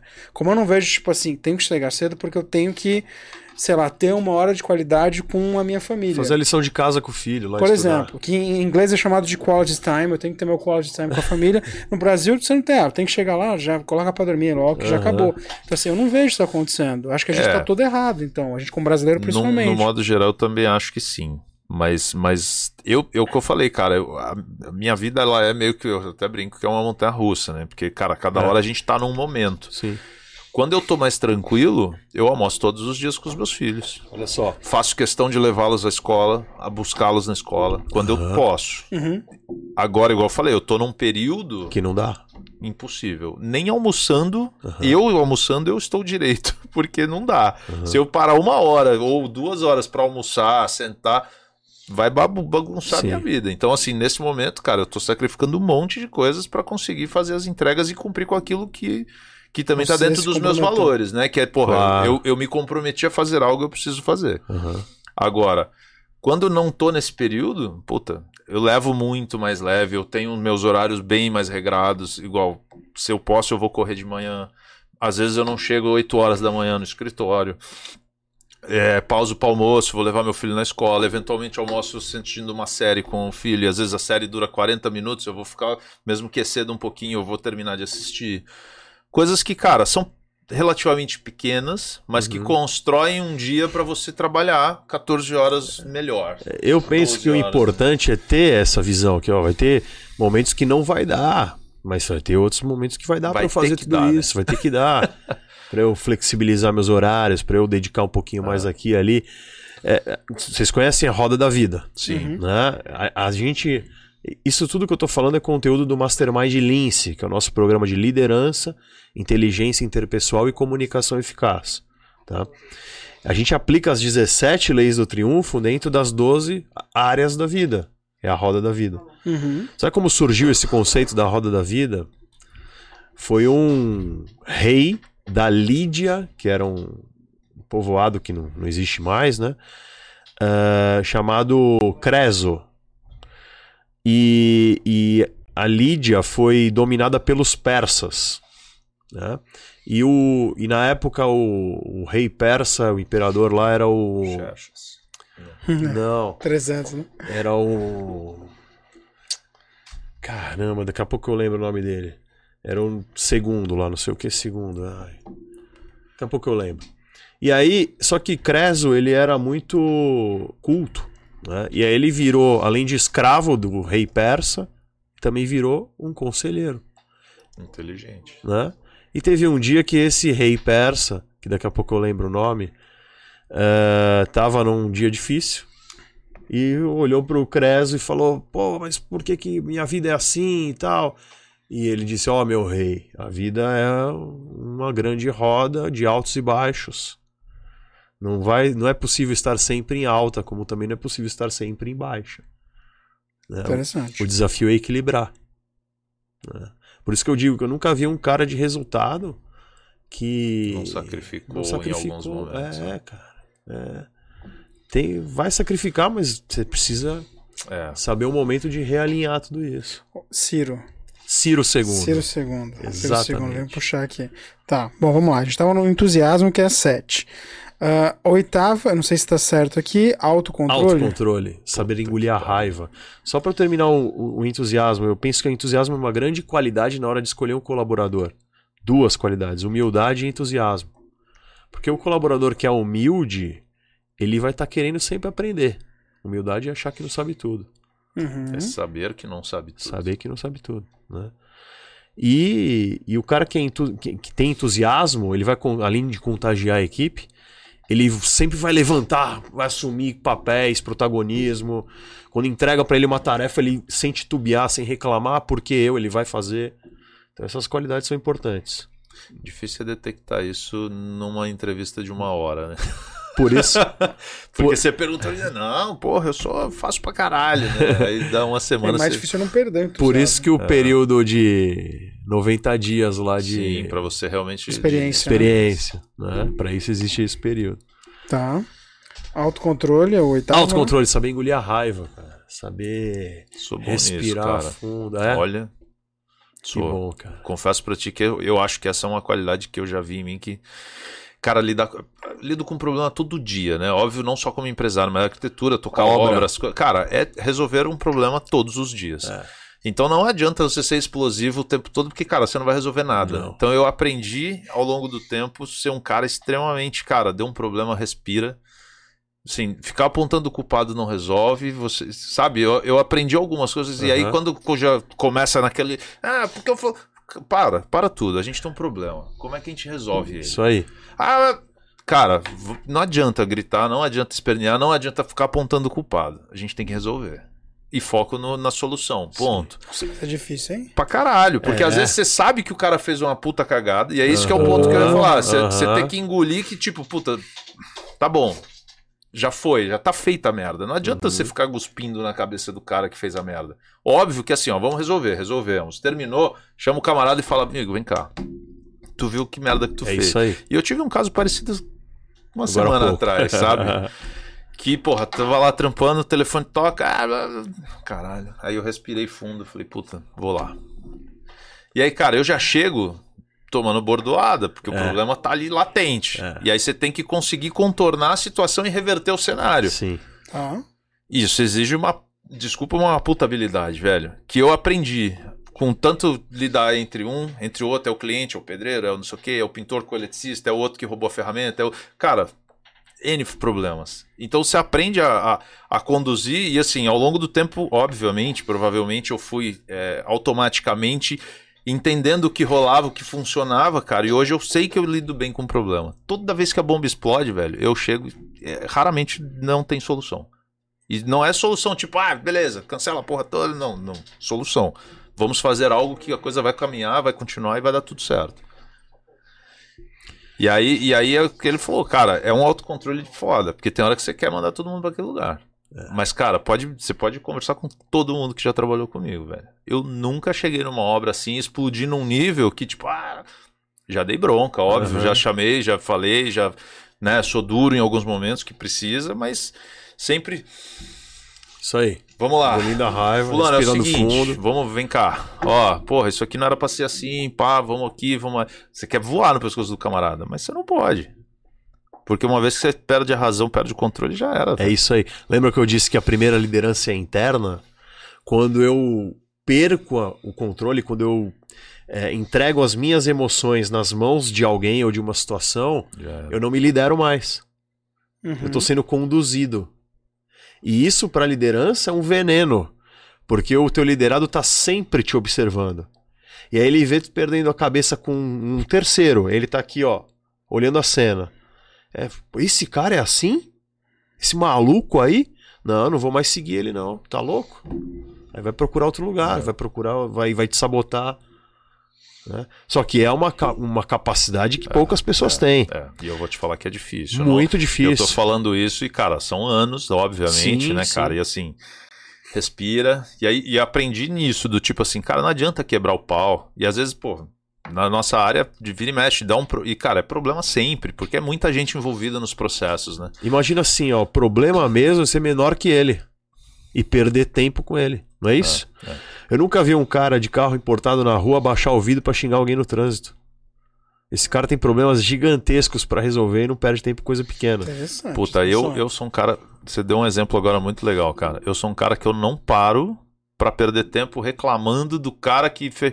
Cara, tá bom, segue, vamos, vamos, vamos, vamos, vamos, sabe? Nossa. Vamos, vamos, mais rápido. Vamos, É. vamos resolver. E ponto. É isso saca? Tipo, porra, baixar o vídeo pra ficar. É, cara. Não, não, não. não Mas nem, nem, nem fala pra si mesmo, assim? Cara, óbvio que eventualmente eu tô no carro, o cara fala, caralho, que filha da. Mas tudo bem, vira e foda-se o cara, sabe? Tipo, Não- vida é- que segue. Eu não vou ficar. Porque, não porra, deixa aquilo te atormentar. quantas vezes eu já não vi cara que segue, ei, quer mostrar que. Cara, Sabe por quê? Ó, tá, tu, tá tu faz- gastando teu tempo com a tu coisa discute no errada. trânsito. Aí daqui a pouco o, o, cara vem, vem, de bala e tu. Ah, não, esse cara também. Já... Aí a, a esposa fala alguma coisa do Aí lado, já, já manda, pra manda uma bordoada. Chega no escritório como? Quando tu vê um problema. É. Já Você tá soltando os contaminado, cachorros, tá é? Contaminado. Então, é, o fundamental para ter autocontrole é controlar a preocupação. E tem várias preocupações que a gente coloca e não precisa. Puta, eu falo isso pra caralho. E, eu- Coloca- e ó, vou te falar, eu não sou estudado de ler tudo isso, mas eu acho que é algo implícito, cara. Aham. Porque às vezes eu vejo uma galera, porra, cara, calma, meu irmão, você tá dando esse grito todo por causa disso aqui. Calma aí, velho, isso aqui é. porra, Cara, eu fui muito assim. O, é o o Mastermind me ajudou demais nessa lei, ainda ajuda, né? Porque isso é um trabalho constante, todo Pra dia. caralho, todo dia, caralho. todo dia. Nossa, eu tô me sentindo pior a cada vez que se aproxima do 17. É, não, porque até agora, é, eu acho que é, em parte a educação tem um pouco disso, ela é edificante, né? Porque ela vai vendo que você não sabe, e quando você sabe que você não sabe, você já tá um passo Pronto, além. O problema é que eu já tô oito passos assim, que eu tô precisando evoluir, mas tudo bem. O nono, não sei se eu tô É o- certo. O hábito de fazer mais que o combinado. Show. né? Porque as pessoas que fazem só o combinado, elas são melhores do que quem não faz nem o combinado. Você Tá. precisa correr a milha extra. Você precisa entregar um pouquinho mais para a família, para os amigos, para o cliente, para o colaborador. Você precisa sempre entregar mais, ler Tô uma página feliz mais com do essa livro. lista aí, velho. Tô depressivo já. Você precisa fazer um exercício a mais na academia, você precisa ler uma página a mais do livro, sabe? Porque as pessoas que entregam mais são lembradas. Eu achei legal que vi- vi aqui, é, segundo Napoleão Hill, dois tipos de pessoas que não vão pra frente são aquelas que não fazem o que lhes é pedido Aham. e aquelas que só fazem o que O lhes que é é pedido, pedido. Para ele, se você quer se destacar em sua área de atuação, seja ela qual for, precisa criar o hábito de fazer mais que o combinado sem esperar algo em troca. Se você só fizer o que lhe pedem, você será apenas uma pessoa mediana, igual a tantas outras. Já, é. se você vai além, fazendo mais que o combinado, o universo irá conspirar a seu favor junto à lei da compensação. Ah, achei bonito isso daqui. Sim. Essa frase aqui, cara, você pode usar em palestra? Você vai receber. Se você entrega mais, você vai receber mais. As pessoas é, é, é, têm uma tendência assim de. eu... Você já deve ter ouvido falar, vocês já devem ter ouvido falar uma frase assim: ah, eu não sou pago pra fazer isso. Porra, Cara, Hã? que empresário no planeta. porra. Não é pago e nunca vai ser. Porque a ordem tá invertida. Primeiro você precisa fazer Pra depois você receber. pra depois. Cara, isso era pauta das minhas reuniões com a equipe de escritório toda vez.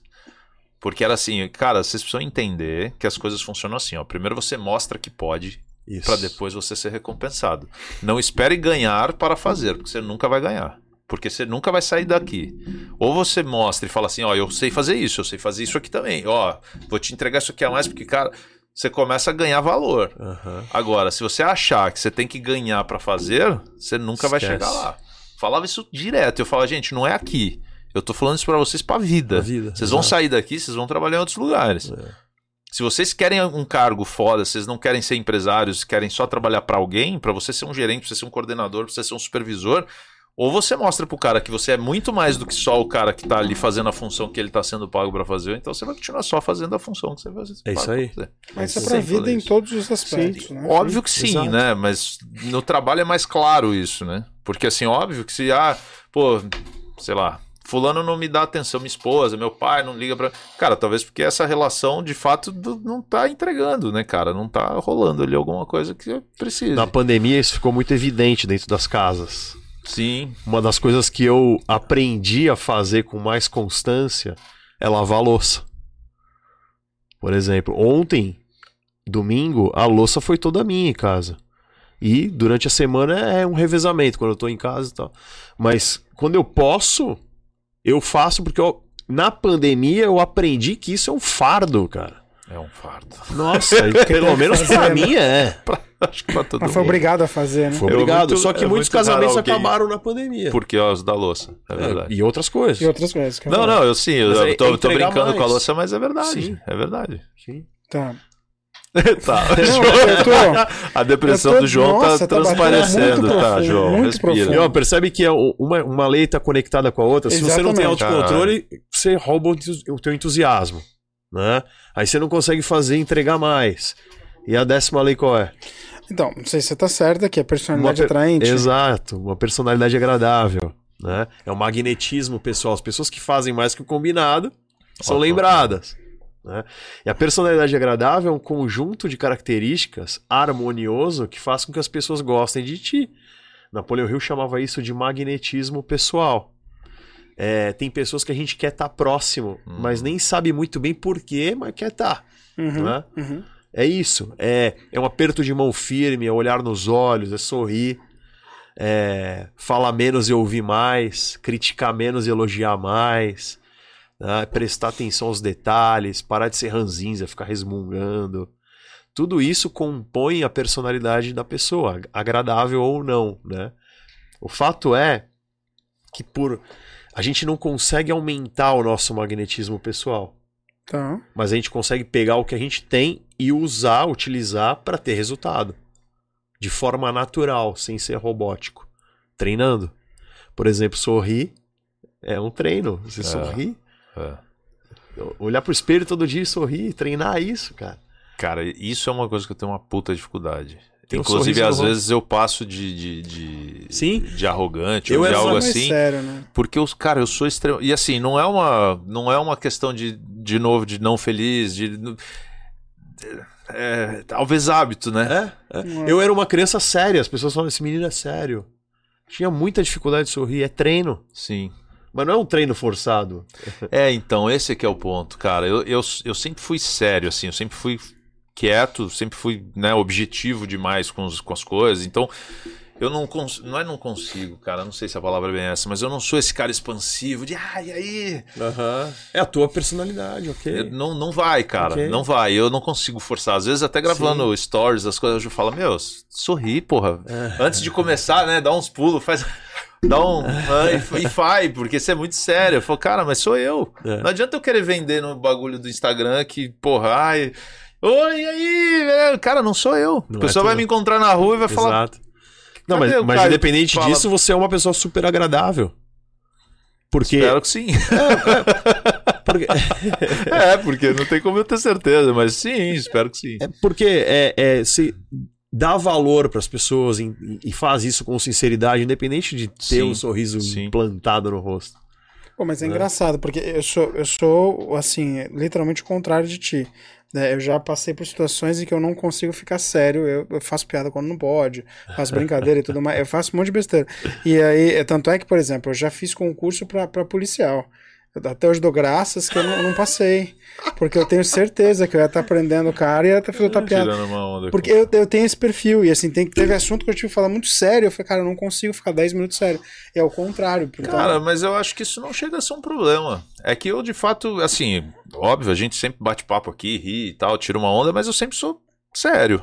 Você é sempre. Então, você tem esse perfil. Mesmo sério. tirando um sarro, rindo, eu sou sério. Eu não sou um cara que tô sempre de sorriso pra tudo. É difícil, cara do, cara, uma coisa que eu me policiei muito com o tempo que, que eu aprendi, por exemplo, foi, porra, passar e dar bom dia para as pessoas.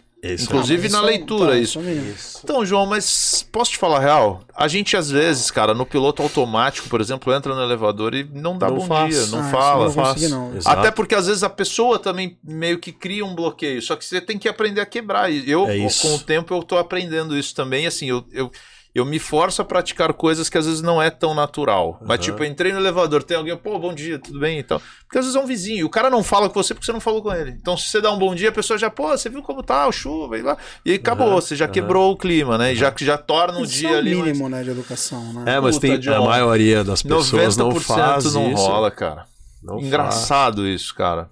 É que eu, eu não sei. A pessoa entra no celular, no elevador e pega o celular, cara, para fugir não, de olhar para os outros. Então, mas, mas aí tem uma questão aí que tem uma questão científica que é você tá invadindo ali um porque o elevador ele é uma caixa muito pequena e a gente tem um, um círculo invisível que é a nossa área privada, né? Sim. Tipo, ninguém entra aqui se não for permitido. E aí você entra no elevador, a tua área privada espreme a do cara, né, é, velho? É. E aí você fica meio meio constrangido. E aí, talvez, e, e, nas leituras que eu fiz, fala um pouco disso de, cara, dá bom dia, sabe? Tipo, quebra esse gelo e aí você já abre um, sim, um espaço aí para as coisas meio que fluírem melhor. E, e aos poucos, óbvio, tem dia que também eu levanto não tô de tão bom humor, aí você entra, o cara também já tá com a cara meio assim, tá, aí você fala, ah, tá bom.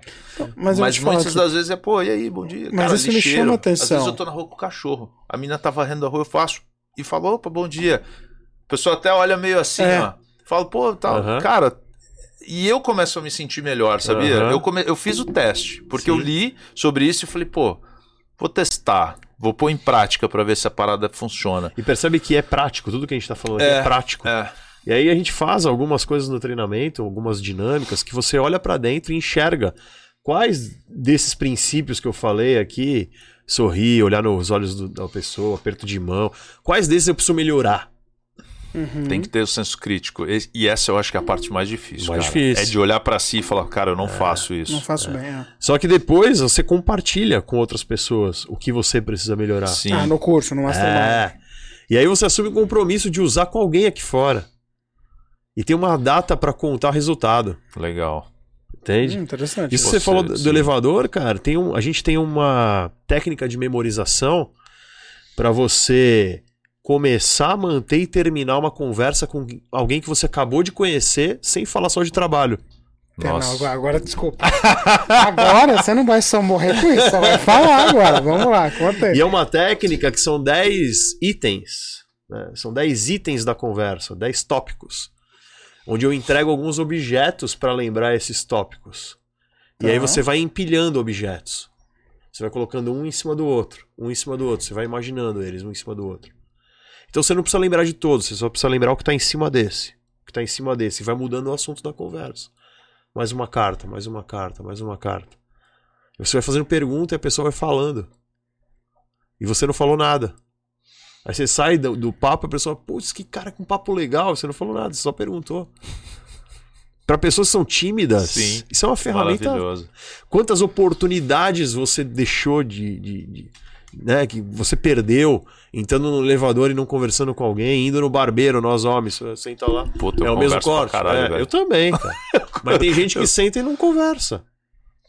Entende? Quantas coisas você deixou de aprender, de descobrir, É. né, por uma, É. uma simples troca. Nossa, cara, isso aqui pra mim tá sendo surreal, porque essa parte, acho que é educação, né? É uma criação, e por isso que eu falei no começo que são valores que não existem mais. O que você falou é muito engraçado. Você falou, por exemplo, tem que treinar sorrir. Cara, nunca treinei sorrir. nunca. Agora, o bom dia, boa tarde, boa noite, em casa sempre foi um mantra. Aham. Primeiro lugar que você chega, a primeira coisa que você tem que fazer, dar bom dia pra Então, todo mundo. Beleza, mas uma coisa é, por exemplo, você tá passando na rua, você dia cruza o olhar com a mundo. pessoa. Bom dia pra todo mundo. Então, eu, eu comecei a ter esse hábito. Então, assim, porra, vira e mexe, eu tô indo de casa pro escritório. É duas quadras. Sim. Mas tô lá com o, Bi- com o Bailey. Cara, passa alguém. Obviamente, normalmente a pessoa não fala e você não. Porque, porra, em tese você não conhece. Então É. a pessoa também não fica, tipo, à vontade de. Só que eu comecei, depois disso, eu comecei falei, cara, se trocar olhar, eu vou, pô, bom dia, e passo. E, cara, eu comecei a sentir que eu fico melhor, independente da pessoa. Sabe? Tipo, porque eu sinto que a pessoa ficou, opa, ah, bom dia. Bom, e aí isso começa a devolver uma energia que você fala, opa, A gente, Tem algo a aí. gente começa a perceber isso quando a gente vai pro interior, que as pessoas se puta, bom cumprimentam pra na caralho, eu sou do interior, é? né, velho? É outra, é outra parada. Todo mundo faz isso. E é, e é É. tipo, o cara tá ali no muro assim, ô, É. bom dia, fulano! É, é, é verdade. Mas eu acho que é muito mais de, de eh, educação, é uma coisa muito mais Puta, cara, bairrista que a gente não tem mais hoje em dia. eu não sei se eu chamaria isso bem de educação, cara. É que eu acho que as pessoas criaram um, um- como eu falei, um meio que um bloqueio do tipo, cara, eu tenho que viver a minha vida, cada um vive a sua, e aí meio que não pode, entre aspas, esbarrar, sabe? E que fica meio, meio nesse joguinho, assim, cara. Mas eu acho que é é só falta de alguém ir lá e, tu, Começar. sabe, dar o. Exatamente. Tem Exatamente. Eu, Tá. eu tenho a impressão que sim, cara. E assim, ó, posso te falar, eu, eu estou sempre tentando sair da minha zona de conforto, né? Acho que a gente já falou isso algumas vezes aqui no podcast também, assim. Eu sempre me coloco em situações para me forçar a fazer algo que eu não sei se eu tô disposto a fazer. Uhum. Mas para que eu realmente saia dessa zona de conforto e fale, cara, peraí, eu preciso, preciso sentir se eu sou capaz ou se isso realmente vai fazer, né, legal. Igual eu falei, a gente, pô, entramos na aula de música, eu e a Ana lá, já contei isso algumas vezes Uhum. também. Cara, pisei na escola, me inscrevi na primeira aula que ela falou, a gente tem uma apresentação de final de ano, vamos fazer. A primeira resposta foi, vamos. O cara olhou pra minha cara e falou, oi? Falei, vamos. Aí ele, cara, você é o primeiro aluno que na primeira aula fala vamos. A maioria fala, ai, não, ai, não sei. Eu falei, não, porra, por que não? Vamos. Você acha que eu vou estar preparado? Falei pro professor, você acha que eu vou. Ele falou, a gente te prepara. Eu falei, então vamos. Pronto. Aí ele falou, cara, eu não acredito. Eu falei, tá bom, como é que eu faço? Ele passa na secretaria e se inscreve. Eu falei, tá bom. E, cara, foi um cagaço. Imagina. Não, quem Falei, tá pô, a primeira, é então, a primeira apresentação que a gente fez foi o Teatro Coliseu. Uau. Lotado, velho. Sabe que é lotado? Vocês conhecem o Teatro? Mano, cheio. Porque assim, imagina, cada aluno leva, sei lá, 5, Sim, 10 sim, pessoas. sim. Tinha 50 alunos. Uhum. Porra, lotado, lotado, velho, lotado. E aí, porra, você treme na base, você fica, caralho, será que eu vou dar conta e tal? E, e aí, porra, entra uma música, entra outra, e, e o set list, a galera se preparando, aí entra um e sai outro. Você fala, cara, tá chegando a minha hora. E eu lá atrás, assim, É nervosismo da Isso é porra. bom demais, cara. Cara, só que aí você entra no palco. Porra, bagulho chapado. Você tá. A hora que você sai, você fala, puta, foda pra caralho. Endorfina. Adrenalina, e Adrenalina. fala, cara, entreguei, fiz o que eu vim fazer. Bem ou mal, fiz. É. E assim, pra mim era, cara, eu não tô preocupado em dar show. Aham. Eu vim vencer o público. Eu É você aqui contra me- você Porra, eu sou um mesmo. cara tímido pra cacete, velho. Apesar de uma galera falar assim, ah, também. Mas isso é, uma- é- é um, é, um, é um treino também, de tipo, cara, eu tenho que desempenhar Trabalhou certas funções. Aham. E para que eu desempenhe, eu tenho que fazer certas coisas. Aham. Quando eu posso escolher, eu vou me recolher. E isso, cara, é, é Sim. fato. sim. Se eu chegar num lugar e eu não tô à vontade, eu vou me recolher. Já tive vários quebra-pau com a mulher por causa disso. Só vou fazer um parênteses aqui, tem um treinamento que nós temos, que é o Mastermind Enneagrama Vitruviano, que é um estudo dos nove padrões de personalidade que nós temos. né? Ah, existem nove padrões de personalidade. Tem um deles que é o teu padrão master, tem um que é pra ti, Legal. outro pra mim. Outros dois aparecem de vez em quando, são apoios, e outros coadjuvantes. Outros dois são coadjuvantes. Ou seja, nós temos os nove padrões de personalidade, mas cinco aparecem com mais força e um é o teu padrão master. Nesse treinamento, inclusive, vam- vamos ter uma turma agora em São Vicente, dias 21, 22 e 23 eh, de julho, agora, sexta, sábado e domingo. A gente entende como funciona cada padrão, Uhum. descobre qual é o nosso. Irado. E aí você começa a responder algumas perguntas. Por que, que eu sou do jeito que eu sou? Sim. Por que, que eu reajo desse jeito? Por que, que eu ajo tal? Por que, que eu penso assim? Né? Que tem a ver com a tua criação, o Claro. ambiente que você viveu, as experiências vividas e como você reagiu diante delas, vai formando a tua personalidade. É, Então, é, por mais que você. Isso é legal, cara, porque ó, por mais que você saiba que é, você se sentir que não tá legal, você vai se recolher, você tá disposto a enfrentar algumas coisas pra Pra caralho. Eu me- eu- desbloqueando. e, Eu, tento me pôr quebrando nessas crenças. situações assim com frequência, cara. Muita coisa assim. Por exemplo, eu tenho medo de altura, Uhum. né? E porra, A obra tem que ficar na escada, vira e mexe tem que subir telhado. no telhado do prédio, É, velho. 18 na laje do andares, prédio lá. exatamente. Parece que você tem medo de altura. Pois é. E, cara, óbvio que eu já. E, e é isso que eu, eu tenho comigo, assim, uma parada que é. Quando eu enfrento algo que me incomoda, eu me autoanaliso pra falar assim, puta, o que que me incomoda de fato aqui? Legal. É difícil isso aí, cara. Você é Inclusive. um cara mó consciente, vamos ser sinceros. Então, eu né? tento ser, cara. Eu tento ser. Não sei se. se- porque eu, eu sempre sou meio, meio analítico, assim. Aconteceu algo, tá? Mas isso é do teu padrão de personalidade. Pode ser, ser. analítico. Pode ser. Ah. É, então, eu sou analítico pra caralho. Inclusive, eu já fiz disc, VAC, aqueles bagulho lá Percebe? e, cara. E aí, mesmo, mesmo tem, ele, ele, é, se colocando em prova, buscando sair da zona de conforto, analisa a situação depois. pra- O que, que eu tiro disso daqui? Valeu a pena? Não valeu? Pra caralho. Né? Pra caralho. E assim, sabe o que é legal? E eu gosto de falar desse tipo de coisa, porque às vezes eu vejo pessoas que sofrem com certas coisas, mas não, não param pra fazer esse exercício Uhum. de entender o porquê aquilo causa sofrimento, sabe? Então, por exemplo, eu, eu sei que eu tenho medo de altura, mas existem condições que me fazem ter medo da altura. Hum. Então, se eu tô, por exemplo, me sinto seguro, mas estou no alto, pra mim tá tudo bem. Tá.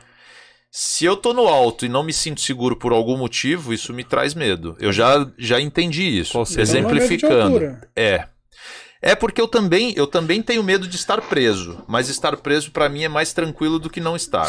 É, muito louco, por isso Ó. que eu tô falando. Mas, por exemplo, ó, quando você, já subiu no alto de um prédio, já foi na laje lá do Hum. topão do prédio, Ah, cara, no telhado, vezes. por exemplo, na caixa d'água. Já fui muito. É um lugar que eu tenho uma muretinha de 30, 40 centímetros É, no, no perímetro, ou Ah, seja, não não há um guarda-corpo me segurando. E eu posso estar, às vezes, cara, a um metro de distância dali. Mas aquilo me causa um- uma insegurança. Ah, mas também. Minha perna tá gelando agora. Não, porque é- Exatamente. Eu assim, eu Mas assim. eu já tive, por exemplo, algumas vezes que em obras debruçar nessa beirada pra olhar a fachada do prédio. Nem, f- Nossa, agora tirou. Você entendeu? Nem não, não, não. Eu tenho medo de altura, mas Aí eu você tenho que o- fazer. Você põe um pé lá, outro aqui, ó. e- Não rola. Cara, ou não, ou você deita. Inclusive, recentemente no meu prédio, né? Entrei pro conselho lá de coisas pra ajudar no prédio e tal, e eu tive que ir lá em cima pra ver uma situação com o zelador, e ele falou: Cara, você passou ali mesmo? Eu falei, sim. Aí ele, porra, o outro síndico que veio aí, a gente teve que carregar ele, velho. Segurar ele pelo pé, assim, e, tipo, fazer ele. Eu falei, cara, dá medo, mas. Nossa, eu não consigo. Eu- Mas aí- Eu tô sentindo então, frio aqui. Mas cara. aí é que tá. Por isso que eu tô falando pra você assim, ó, agora, por exemplo, eu vou num parque, no elevador, que é um brinquedo, porra, alto pra caralho. Aham. Eu sinto um cagaço da porra, mas, Pô, eu, Mas sei, vai. mas eu sei que eu tô seguro. Mas Você tá mais seguro lá do que no prédio. Tudo bem, mas eu vou. É isso que eu tô dizendo. Independente, só que eu vou muito mais tranquilo, assim. Eu tenho medo da altura. Ela continua me incomodando. É que na verdade. Mas a segurança é que eu sei que eu vou estar preso e que, cara, eu só vou, só vou subir. A minha consciência entende que, pô, e assim, começa a subir, eu vou me borrando, velho. Eu chego lá em cima, cara, com o coração tipo, caralho, que merda que eu fiz. E a hora que acaba eu falo, puta, enfrentei essa porra. Entendeu? É, é um processo. Eu poderia me acovardar e falar, cara, eu não gosto de altura, eu não vou subir. Mas não, eu faço o inverso. Eu falo, cara, eu, eu sei que eu não gosto de altura, mas eu vou. Justamente pra quando eu precisar subir no prédio, eu respirar fundo e falar, mano, não é óbvio que tem situações, situações. Se o cara mandar eu andar na muretinha sem porra nenhuma, não.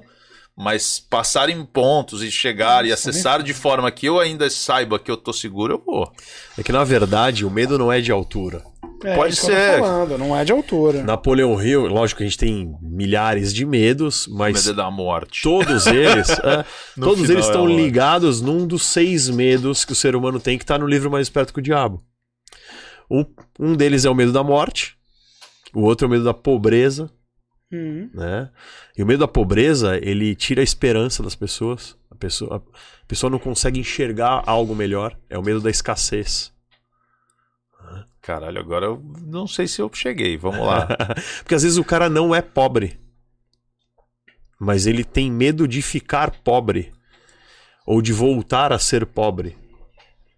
Tá. E isso provoca na mente humana uma falta de esperança, de enxergar algo melhor. Quando ele está num momento de desafio, ele não consegue olhar para frente e encontrar uma luz no fim do túnel. Porque tem Por medo. medo do que ele vai decidir, de repente levar ele pro lugar que ele não quer. Ah, e isso Tá, Começa paralisa. a fazer sentido agora. E isso faz a pessoa não, não, não arriscar, não tomar uma decisão. Tá, né? pera, você falou do medo de morte. Medo de morrer, medo da morte, Aham. medo da pobreza, Tá. medo da doença. Uhum. E o medo da doença provoca sintomas da doença. Na pandemia a gente viu muito isso. Pessoa cheia de sintoma de Covid puta, ia fazer o exame e não tinha nada. Tá. Né? Placebo. Placebão. o medo ah, da crítica, Porra. que é o, que é o, Esse é foda. o medo E do eu- que os outros vão pensar. Puta, Esse cara, paralisa o ser humano. Esse mata, Muito. velho. Literalmente. né? O medo da velhice, né, de depender dos outros, e o medo de perder o amor de alguém, ou de ser não ser mais amado. tá? São seis medos no ser humano. Tem algumas literaturas que Napoleão Hill cita um sétimo medo, que é o de perder a liberdade. né? Liberdade cerceada. Você fala de, tipo, ser preso, por exemplo. Preso, exato. Só que se você tiver um dos seis aqui, você não é mais livre, né? É, você não tem Na realidade, ninguém é, né? Ninguém Se for é. entrar nessa linha. Mas, cara, você citou, por exemplo, o medo da crítica, né? O do que os outros vão falar. Cara, esse é um que. Eu acho que o cara, principalmente o cara que é tímido, eu acho que o ponto principal é esse. Porque o problema dele não é com ele, Exato, exato. é com o exato. julgamento dos outros, né, Exato. cara?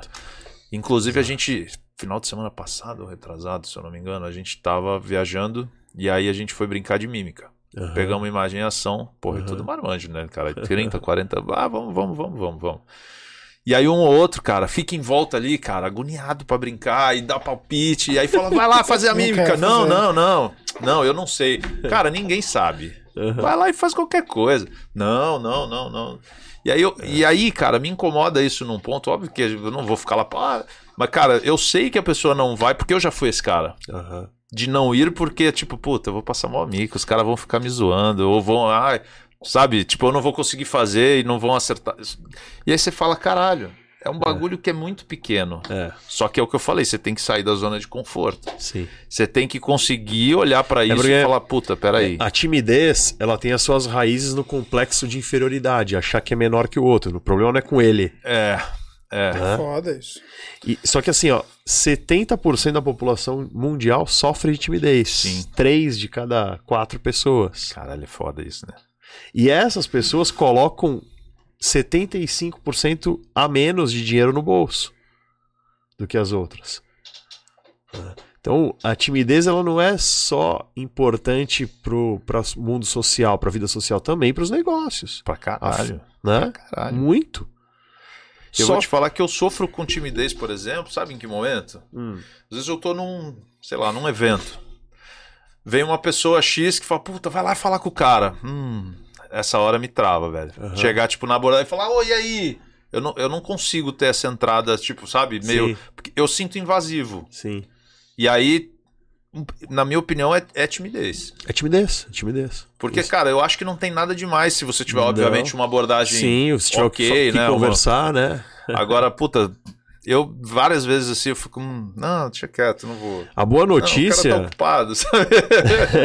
é que Foda. isso não é um traço de personalidade, né? ah, também é treinável. Isso né? pode ser moldado. A gente, na, na neurociência, se chama plasticidade neural, né? que é sair da zona de conforto. Uhum. É você praticar novas, novos hábitos para formar conexões neurais diferentes. Por que, que eu chego num restaurante e sento no mesmo lugar? Peço o mesmo prato todas as vezes. Aí em casa eu sento no mesmo lugar do sofá. Na igreja também. Curioso. Aí por eu- quê? Porque isso é uma zona de conforto. Tá. É um caminho neural Você que o meu cérebro construiu e ali é confortável. Aí no elevador eu me coloco no mesmo canto e pego o celular, porque ficou confortável. Quanto mais eu destruo isso, ou melhor, Moldo. crio novas Uhum. conexões neurais, mais eu trabalho a timidez, mais eu amplio as minhas conexões. né? E aí tem vários ex- exercícios que dá para fazer para ampliar, desde coisas muito simples, como o destro escrever com a mão esquerda. Nossa. Pô, isso não é simples, mano. Nem. Não, é simples que eu digo de, De não, não ter quebrar o relação paradigma social. só, é. né? sim. É, escovar o dente contra a mão para criar novas conexões neurais, né, estimular o cérebro a fazer coisa diferente, até entrar num ambiente e cumprimentar as pessoas e conversar. Por isso que a gente tem ferramentas que a gente treina para poder praticar no dia a dia, para utilizar, tornar isso hábito e ampliando a nossa a nossa realidade, aumentando a confiança. né? Você disse do, do medo de altura, né? Às vezes é o medo de morte. É, não é altura, Possivelmente. né? Não, Possivelmente. óbvio que sim, mas é. Ele é associado a isso. Assim como ah, o cara tem medo de água. Por quê? Imagina- Porque ele tem medo da morte, de morrer afogado. É óbvio. Imagina, imagina nesse brinquedo aí que tu se sente seguro, tu vai. É, Né? vou, mas. Com mais facilidade do que Sim, na laje sim. do Não, prédio. e ele escolhe. Porque é por Exato. que eu acho que não é medo de altura. Só que imagina- Cara, Ele escolhe. Imagina que o João tá do teu lado nesse brinquedo. Não tô. Não, mas não tô. Seguro, vocês eu estão paro seguros. na fila. Eu não tô. essa. Eu não tô. Aí Tu não chega, vai, João? Nem. Não, se eu tô só, eu não vou. chega lá no topo, antes do brinquedo Despencar. despencar, ele fala assim pra ti: agora nós vamos sentir a sensação de uma pessoa se suicidando. Ah, Mas aí, aí você tá me Mas- vendo num Mas acha, que, muito isso, você acha também, que isso né, marcaria mais? Não, Não, a tua segurança conta nessa hora? Cara, boa pergunta. Não, eu acho que nesse cenário não, mas no primeiro Você tá cenário mais de chegar no tranquilo topo porque do tá prédio, seguro no brinquedo. Né? Tá amarrado. Então, e aí alguém vem e fala um negócio que te coloca numa situação. Ah, não sei se é esse tipo de história. Cara, por, por isso que assim, eu não sei explicar ainda, sendo Eu sincero. tô querendo tá? desvendar Sim, de onde sim, vem esse medo. Eu acho legal tu tá despertando essa, esse, esse gatilho de pensar Mas nisso. inverte o cenário. Inverte o cenário que você tava no topo do prédio. Porque isso era uma coisa que eu pensaria. Ah, De chegar lá no topo do prédio, daquele momento que dá aquela vertigem que você que não quer olhar muito pra baixo. Isso eu pensaria, puta, Por isso imagina que é- tem gente que chega aqui, e se joga. E Já vai. pensei pra caralho. Porra. Porque é um negócio. é, Eu acho E que tem precisa muito ter coragem pra fazer. Meu Porra, irmão. muito. Meu irmão, é o que o João falou. O saco, o saco faz até assim, ó. Agora, gela. Você tá né? achando o teu. né? Na verdade, a pessoa que faz isso, ela tá. Ela quer resolver. A dor tá tão grande. É, ela não, ela não quer se suicidar. Sim. Ela quer acabar com um problema. É, é. né? E aí ela ataca quem não pode se defender, que é ela mesma. Ah, mas é surreal isso. Não é? É surreal. Cara, mas assim, mas João, eu vou te falar, velho, a coragem de puxar um gatilho, a coragem de se sufocar, de se queimar, de cara, é, todas elas são foda pra caralho. Não são, mas eu acho assim, é, pelo menos no aspecto que ele tá falando, eu acho que essa é uma das poucas que a pessoa que não tem a intenção consegue experienciar. Porque você não vai ter uma pessoa, eu vou falar sã, mas não tô desmerecendo, tá? Sim. A pessoa que não tem esses impulsos suicidas não vai pegar uma arma, por exemplo, e ficar tentando atirar em si mesmo. Como a pessoa que, é, que não tem esses impulsos não vai pegar, se enforcar e pular o banquinho. Não vai. Mas, cara, quando você chega num lugar muito alto, eu já cheguei numa situação dessa assim, Que eu chegar no parapeito. Não, não, ah, tô tá. falando. Fala, caralho, João. Não sobe, então. eu tô querendo dizer, você Ainda chega tá num na terra. momento que a pessoa que tem impulso também chega. E ali você tem, cara, é você Cara, e você é você, louco, a beirada é foda. Então, Nossa, mano, É. dá um e frio não do precisa ser uma beirada Imagina tipo descer assim. na corda. E- Exatamente. Cara, eu já tive. Eu não, é. no balancinho eu não tive coragem. No balancinho, não, no- na cadeirinha. Mas no balancinho eu já tive No balancinho. que. E é puxado. Mas é isso que é puxado. engraçado. A gente não tá falando, não precisa falar de 60, 90 metros, não. 3 metros já é bom. pra uma pessoa, É, tipo, você já é, machuca é, bem. é. Porque tem aquela altura entre o se, se assassinar e, E se acabar- quebrar. Se quebrar todo, né? Então, tipo, assim, é um negócio muito. Eu lembro que eu fui descer de rapel em Brotas, num lugar que eu falei, não, é, é, é fácil, é tranquilo. Porra nenhuma. Foi ver é 60 metros, então. E quando eu cheguei na ponta, eu falei, nossa, mas aqui, cara, o cara não me segura. Aquele, e assim, o movimento do rapel, que você põe o pé na beirada. não, Porra. é, é e aí você assustador. deita, né? Porque É. você tem que ficar 90 É suicida. graus em tese ali, É cara. suicida. Cara, esse momento, pra, assim, depois que você começa a descer, ok. Mas esse, pro- não. esse momento inicial que você tem que se posicionar de forma nada confortável, preso numa corda aqui, ó. O João Cara, tá... Pra você ter uma ideia, eu juro, eu juro pra você. Tá passando é foda, é mal, foda. cara. Nesse dia a gente foi treinar, a gente subiu uma plataforma que tinha 4 metros. Aí ele falou: esse negócio aí, né? Sobe de costas, coloca o pezinho na quina, pé na quina e tal. E aí vai vai, deitando, vai né? descer. Exato, vai deitando. Só que ele falou o seguinte: agora você vai fazer, eu não lembro se ele falou Homem-Aranha ou Batman. Não, você vai descer até o ponto de você ficar, tipo, de ponta-cabeça, Uhum. que é onde dá pé. Aí você vai dar aquele O salto. impulso e Cara, você não tá né? entendendo. Quando eu começo a ver aqui assim, nossa, já me dá um negócio, cara. Eu não consigo, pra mim é assustador. Tô, tô, não, Não, mas, não, mas sabe o que é curioso? Até nesse, nesse papo, cara, uma vez a gente viajou e aí a gente foi fazer arborismo, né? A Ju é cheia dessas, de ah, rafting, arborismo, o cara, ela adora, velho. E aí eu falei, ah, beleza. Aí o cara falou, não, tem um trecho lá, mano, que tem 15 metros de altura, sei lá, uma puta de uma árvore gigantesca. E aí eu falei, ah, beleza. Só que, ó, é o trecho que é mais complicadinho, porque é uma corda em cima, uma Aham. embaixo e, meu amigo, vai, né? E aí eu já entrei no arvorismo assim, ó. Caralho, velho. Já meio. Sem- antes de chegar. Dá medo, dá medo. Quando eu olhei, cara, eu falei, fudeu. Aí eu olhei pra trás, a Ju e mais uma galera vindo. Eu falei, mano, não posso Não tem voltar. como parar, é. é. E aí é onde eu falei, chega nesse momento e eu tô foraça da zona de conforto, velho. Porque eu, eu, eu chego a suar, mano. De, de- Mas aí eu falei, não, eu vou. Aí a Ju, não, vai lá, pô, de boa. Eu falei, é, não tá muito de boa não, mas vamos aí. Aí, cara, você começa, o bagulho dá aquelas... E aí eu começo, cacete, cara, eu cheguei, a hora que eu saio desse trecho na plataforma, assim, o corpo faz até... puf. Ai, caralho, aí ela falou, a parte pior já foi. Eu falei, ah, graças a Deus, né? Mas eu acho que você, na verdade, você se engana. Porque a Espero pessoa que que, tem medo. não, essa- Nem vai? pessoa- não vai. Que nem eu, por Então, exemplo. John, mas eu acho que é treino, velho. É isso que eu tô dizendo, Porra, mas assim. como é que você treina isso, velho? Eu vou Porra, sair aí do vai- elevador e pular? Não tem como. Não, ele, Treinando. Ele, ele foi vencendo. Toda- exato, medos pequenos dele, medos, é. e aí os medos. Porra, posso te falar? Teve uma vez que a gente foi no. Algumas situações porque o, a profissão obrigou ele a vencer. Ah, bom, isso tudo bem, né? E aí- Trabalho em obra, né? Tem, tem sentido. É, e assim, óbvio que a gente tá falando da altura, né? Mas, cara, tem vários outros medos pequenos, igual. Quando tu é um cara tímido, velho, você tem medo às vezes de falar com as pessoas. É. E aí pode parecer idiota, só que sim. Eu tive que vencer. Medo de falar em público, velho. Hoje eu falo, se eu precisar chegar na frente do auditório e falar, eu falo. Vai dar um friozinho na barriga? Vai. Como todo mundo. Os caras falam que E- até hoje, Ivete, a galera que, mano, E canta pro tem, estádio. e tem que dar o frio na barriga. Exatamente. Essa Tem segurança extrema Eu tô também suado é ruim. aqui, velho. é sério, tô para suado com isso. pra caramba. E aí, e assim, é um bagulho que eu fui vencendo. Porra, o Beni foi uma puta escola pra falar em público pra mim. Nos primeiros dias, mano, tremia, velho, a boca secava e Ah, sim. depois, porra, o período que eu fui presidente tinha que falar toda, toda sexta-feira pra um monte de gente, dia do todo. convidado lá com, porra, uma galera assistindo e você tem que conduzir, Mas velho. você não acha que tem um quê de predisposição? Cara, eu acho que tem um quê de autoanálise. Não, e predisposição, porque você tá predisposto a fazer isso. Então, eu Mas- me predispus. Então. Isso, isso não foi sempre. Isso Mas começou também- a acontecer e eu fui vendo que não era tão difícil quanto as pessoas acham. Mas será que todo mundo consegue estar não, predisposto? não tô dizendo que é, mas eu acho que precisa ter uma força um pouquinho Mas- maior mas do que todo o querer, mundo tá pode. ligado? É, Todo é mundo isso. pode. É isso que eu tô Tá. querendo dizer, assim, ó. Porque o que, que eu vejo muito, cara, e é por isso que eu, eu- esse é um assunto que eu gosto de falar e de, de dar os meus relatos. Porque pra mim também tudo foi muito difícil. E as pessoas olham e falam: ah, não, cara, foi muito difícil fazer muita coisa. Muita coisa que hoje eu faço.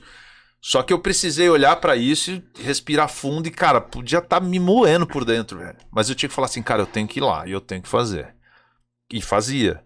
E quando você termina de fazer, por mais que seja um caralho infernal e incomodou muito, você fala, pô, mas eu fiz Consegui. conseguir.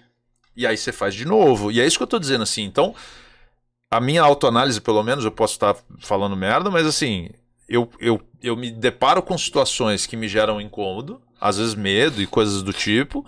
E eu tento sempre me pôr numa situação de puta, peraí. Isso não tem que me causar isso. Aham. Eu preciso vencer essa parada. Isso tem que ser maior do que eu. Difícil, igual eu falei, cara, tem vários lugares que eu chego e que eu deveria ir lá e falar com pessoas e fazer, e eu não consigo. Só que tem momentos que eu falo, cara, eu preciso fazer. E eu vou ter que fazer. E eu vou e faço. E depois que eu faço, eu falo, caralho, olha só como era. Não era tão complexo quanto eu achei que era. Assim como, porra, sei lá, não sei que outro exemplo eu consigo usar dentro disso, assim. É, é que o medo Então. da altura, pra mim, é, hoje, é um dos pontos mais marcantes, assim, porque eu sei que isso me incomoda, tipo, num nível master. Se eu for no. Cara, se eu for numa varanda, que o peitor. Uma janela. Sim. O peitoril é um pouquinho mais baixo do que uma área que eu sinto que é segura, eu Uhum. já não consigo chegar perto. Mas você engana bem, né? Cara, Porque a gente não vê assim.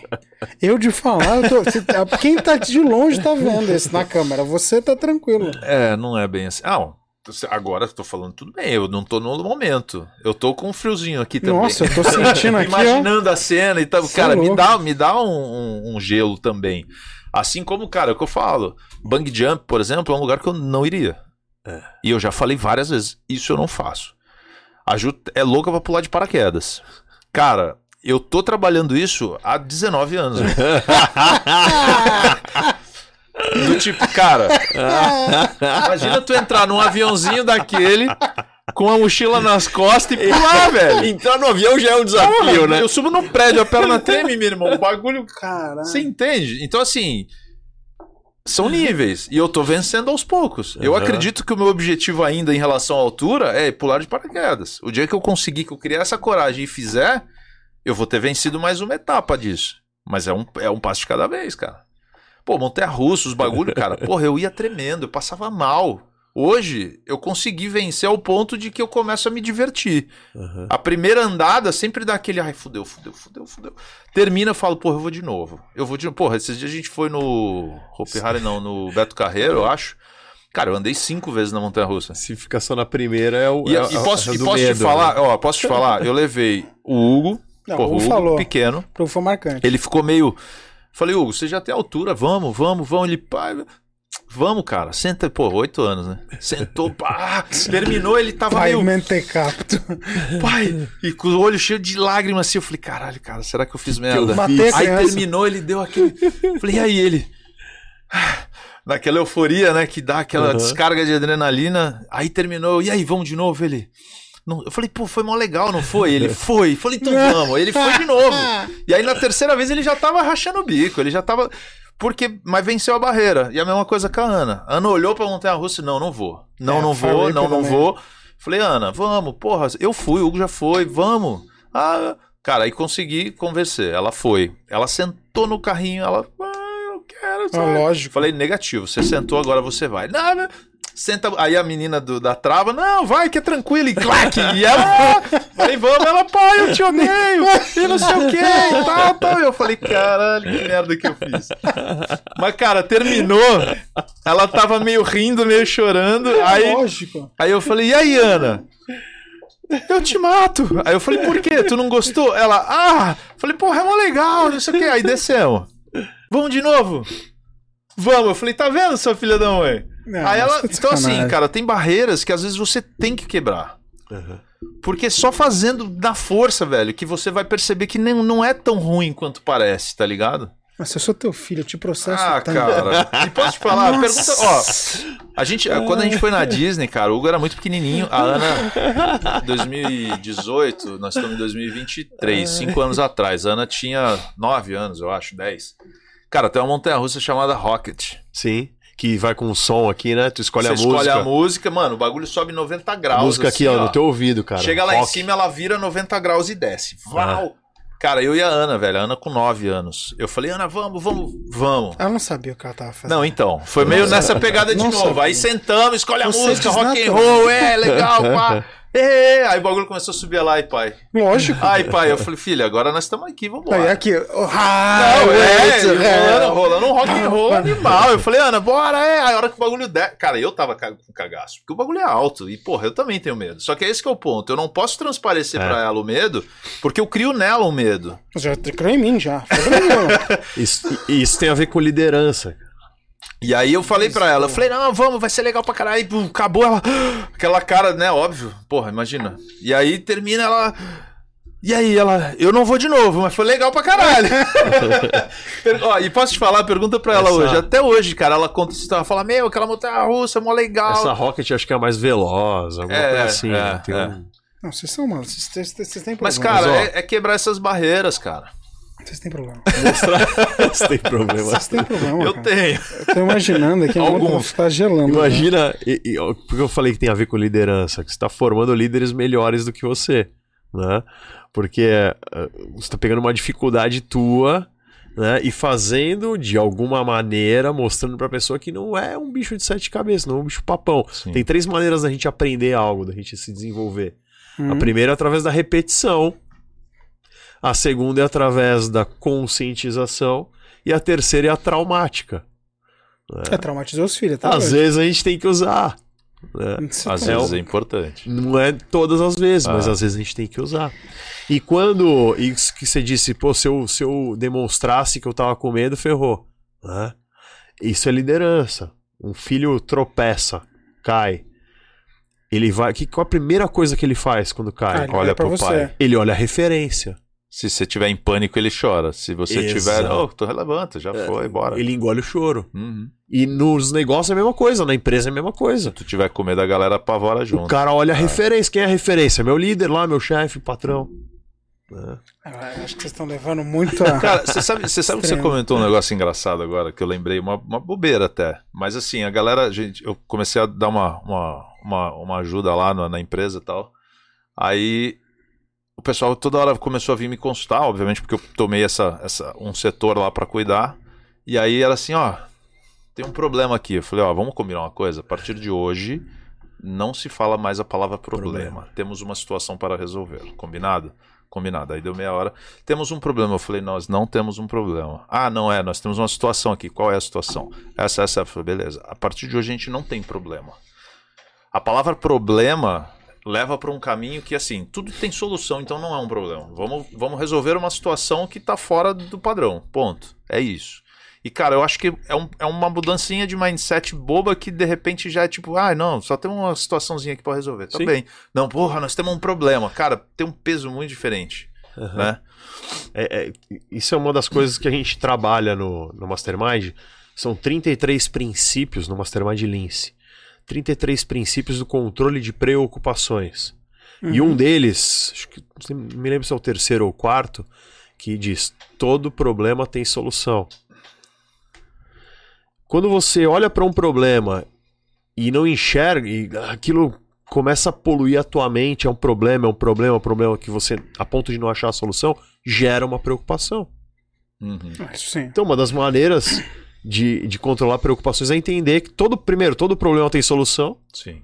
né? E 95% das preocupações não se transformam em problemas. Interessante isso. E aí a gente precisa entender qual é a diferença entre problema e preocupação, porque se a gente começa a misturar as duas, eu passo a tentar resolver preocupação e administrar problema. Tem que ser o contrário, tem que inverter esse negócio. E é uma mudança simples de mindset que faz toda a diferença no final, que tem a ver com a 11ª lei do triunfo. É, vamos seguindo aí. Na verdade, a gente eu ia chega na perguntar. 17. Eu, né? eu segurei. o papo vai longe. Não, eu segurei porque eu ia perguntar. A 11 e a 12 Aham. leis são muito parecidas e eu acho que criam confusões como as que a gente citou antes. Tá, Não sei se está certa a ordem aqui. Quer uma água, um café? tá certo. Ah, Uma aguinha, por favor. Não, isso daí é só pra quem não foi na, na, na montanha russa. É, a décima primeira aqui tá dizendo foco, a décima segunda concentração. Décima primeira, foco, segun- décima segunda, concentração. Concentração. Obrigado. Você ia Isso. falar que são iguais? Não, né? Não, eu queria falar Ah, que tá. causam confusão. A, a décima Ah, primeira caralho. lei do Nossa. triunfo é pensar com segurança. Ah, então já que já tá. tá. ah. Tá? Quase. E ah, essa é a décima primeira, pensar Décima com primeira. segurança. A décima segunda é concentração e foco Ah, na coisa certa. É outra que tá errado. Tá. O que que é pensar com segurança? Que é pensar com exatidão. Né? É calar aquela tagarelice mental que Uhum. todos nós temos, aquela segunda voz. Esse cara aqui que fica soprando na orelha. assim, Exato, exato. Tem o anjinho e o diabinho, não ó. tem? Uhum. Então, é preciso calar essa voz negativa. Isso é pensar com segurança. É você olhar as coisas que estão acontecendo e pensar, poxa, no copo meio cheio, não meio vazio. Ok. Só que tem pessoas que só se envolvem em fofoca, em comentário negativo, em rodinha de, de notícia ruim. E aí, quando ela vê, ela não consegue, diante das situações da vida, ela não consegue pensar de forma positiva. Uhum. E simples mudanças como essa que você falou, cara, não vamos falar a palavra problema. Já é, Não, genial. já é um diferencial para calar a voz negativa né, e começar a enxergar as coisas no superávit, não no déficit. Genial. Tá. né? A décima terceira aqui. E, e uma coisa importante: as pessoas que têm o objetivo principal bem definido, que é a primeira lei, conseguem pensar com segurança. Uhum.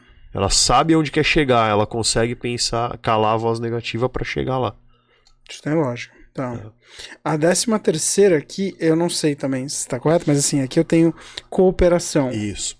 Não serve. A décima segunda, que é a concentração e foco na coisa certa, é a arte da disciplina. É estar inteiro na tarefa que você está fazendo e deixar de lado tudo que não importa naquele momento. O que hoje em dia é difícil para um cacete. Absurdamente difícil. WhatsApp, Facebook, Instagram, YouTube, Telefone, ligação, filho, pedindo ajuda aí. Quando você vê, cara, terminou o dia a sensação de frustração e não de realização. Tem que estar na academia pensando no exercício, não no trabalho. Difícil, hein? Né? Cara, pois é, eu vou te falar que hoje em dia essa doença celular aqui, velho, ela é muito difícil, primeiro, de você desconectar. E eu vou te falar que eu também, nesses exercícios loucos de, cara, quer saber, hoje eu vou desligar essa porra e, sabe, meio que aham. deixa lá. Sabe que eu fui pro navio, eu ganhei aquela passagem de. aquela viagem do BNI, navio. Cara, eu fiquei, fiquei três dias ali. Sem celular. É, dois- três dias não, dois, vai, até chegar no Rio, que foi bem devagar. Sem celular. Foi um alívio. Maravilhoso, né, cara? Só que depois, cara, quando veio o É um sinal, bombardeio. Ah, ferrou. meu amigo, que inferno. Cara, pois é. Eu não sei se hoje eu prefiro realmente estar ali o tempo todo pra não chegar nesse ponto extremo de blá, blá, blá, porque cara, acontece, já aconteceu algumas vezes também de viajar, por exemplo, desliguei o celular até porque eu tava viajando, não era trabalho, e falei, cara, vou descansar. Só que quando você liga, velho, até a ansiedade que te dá de ver Isso. aquela Enorme, Aí Você Enorme. fala, ai, caralho, fudeu, Isso. fudeu, fudeu, mano, tem coisa pra caralho pra Primeiro você resolver, precisa gente, controlar a caralho. ansiedade quando tá sem o celular. Já pensando Aham. no que virá, Tô né? pensando no que vai vir. Preso no futuro. É. E aí, porra, cara, hoje em dia, o que eu falei, né? Até nessa, nessa. Linkando no que eu tinha dito lá, de eventualmente durante o dia falar, ah, cara, na boa, vou dar uma desligada de uma hora nisso aqui hoje. Aham. E tipo, foda-se, não vou responder ninguém. Cara, difícil, mas às vezes. É bom, cara. Eu vou te falar que eu tenho de vez em quando, assim, eu tenho feito uns exercícios, igual ele falou, de focar. Tipo, às vezes eu tô fazendo uma tarefa focada, porque vira e mexe você começa, aí, ai, peraí, ah, não sei o quê. Ah, e aí você tá na tarefa, velho, você leva, porra, três horas pra fazer um negócio que era meia hora. Isso. Esse é o ponto, cara. Aí, se você faz isso, desconecta, igual as- várias vezes, fecha a porta do escritório, põe um fone, põe um treco que, mano, me desconecta do mundo Aham. e foco no que eu tô fazendo, cara, minha produtividade vai. Aumenta muito. E eu já sei que é assim, então eu já me preparo igual. Às vezes eu tirei as notificações do WhatsApp do computador, porque vira e mexe também, como eu tenho o É. app do WhatsApp, Aham. tô trabalhando, sobe, tum, mensagem, aí você para pra ler a mensagem. Eu falei, não, Aham. pum, cortei, às vezes o celular tá no vibra, pá, e aí, cara, eu tô focado. Às vezes, ah, sei lá, uma hora, aí eu falo, putz, deixa eu dar uma pausa, aí sim, vou lá, dou uma respondida na galera, vejo o que tem que fazer, de novo, mais uma hora. Por que, que é concentração e foco na coisa certa? Porque às vezes eu falo assim, pô, tô concentrado, eu preciso mandar uma mensagem pra tal pessoa. Aí eu abro o WhatsApp, tem 30 mensagens e começo a começa ler. E esquece o que você foi fazer. Então eu tô focado no WhatsApp, mas não na coisa certa. que era o que eu ia fazer. Cara, isso acontece muito comigo, assim. De tipo, pegar pra. ti- Minha mulher às vezes fala assim, ai. Olha aí, o, sei lá, sessão do cinema. Aí eu puxo, tem 30 mensagens. Aham. Aí ao invés de eu abrir o Já bagulho se pra olhar a sessão, eu vou olhar as mensagens. Aí eu desligo, põe no bolso ela. Você viu o horário da sessão? Ai, caralho, é verdade. Aí eu vou. Não, direto. Caralho. Direto. Eu tô me sentindo mais depressivo por causa disso. Todos aqui estão batendo em mim, Cara, literalmente. dá pra fazer mil coisas durante o dia, desde que faça uma de cada vez. O Tem problema um- é tentar fazer tudo junto ao mesmo tempo. Não dá, né? não dá. Você tem um conceito do hiperfoco, né? O, o cérebro humano, ele demora um tempo para ficar hiperfocado numa tarefa. E quando ele termina aquela tarefa e passa para a próxima, Ele carrega fragmentos da tarefa anterior até ficar hiperfocado na próxima. Uhum. Se você tá fazendo várias coisas ao mesmo tempo, você tá carregando fragmento de todas as tarefas pra. Nada. Não tem. É.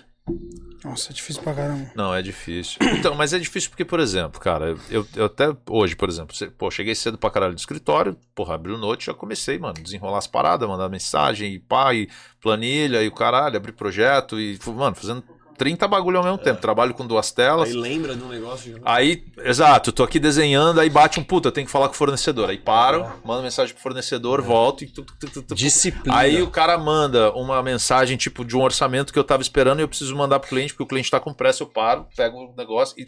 Só que, cara, é muita tarefa acontecendo ao mesmo tempo, o cérebro, velho, é tu, tu, tu. Aham. Só que é ruim, cara. É eu, ruim. eu não gosto, porque chega uma hora que você dá uma estafada e você fala, opa, aí eu paro assim, dou um.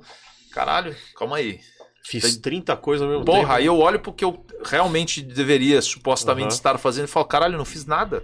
Aham. Aí eu falo, cara, mas também, puta, responde o fulano, fiz não sei o que, fiz não sei o que, fiz não sei o que, fiz não sei o que, e falo, puta, tá. Imagina uma reunião. Vamos fazer uma reunião pra resolver tal coisa. E tem uma pauta essa reunião. Aí alguém fala um assunto que tá fora da pauta. Aí você começa a debater aquele assunto. Aí você fala um assunto que dá fora da pauta. Aí começa a debater aquele assunto. Uhum. E a pauta vai ficando ali.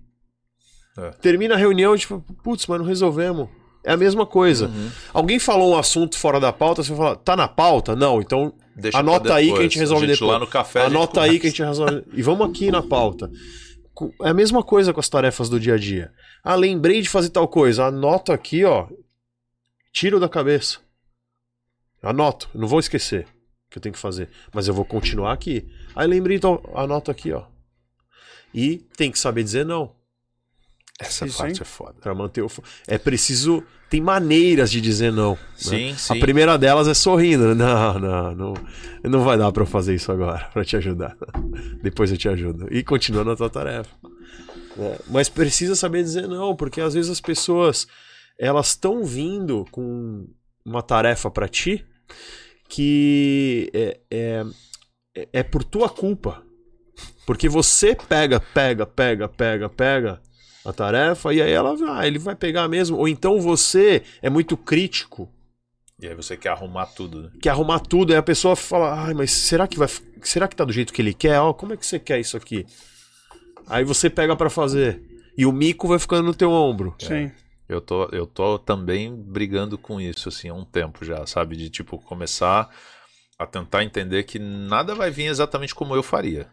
E se eu não conseguir aceitar isso, eu fudeu. Porque aí eu vou ter que trabalhar. Uhum. E, de vez em, e eu, eu falo isso direto com a Ju também, né? Vira e mexe, falo pra ela. Falo, Ju, cara, começa a entender que não vai vir do jeito que você quer, mano. E assim, se tiver aceitável, funcionar, segue. Se não fudeu. Se tu tiver que parar pra ficar olhando tudo e arrumando tudo e mandando voltar tudo, velho, não anda. Eu falei, você acha que as grandes corporações realmente são perfeitas em todas as que as pessoas que estão lá são excelentes no nível que. Não é, velho. É que a gente tem a, a ideia de que, porra, os caras são grandes porque eles são. Cara, não são. Tem uma pá de falha no sistema dos caras também, um monte de falha de co- preenchimento de contrato. De... E, cara, a coisa anda, né? A gente é que tem essa mania de achar que tem que ser perfeito. E aí, pra dizer não, precisa da 13 terceira lei, que é conseguir cooperação. Sim. né? Que é você delegar de forma correta as funções, não delargar. É você entender que ah, a cooperação ela é ação em conjunto Uhum. e poder é esforço organizado.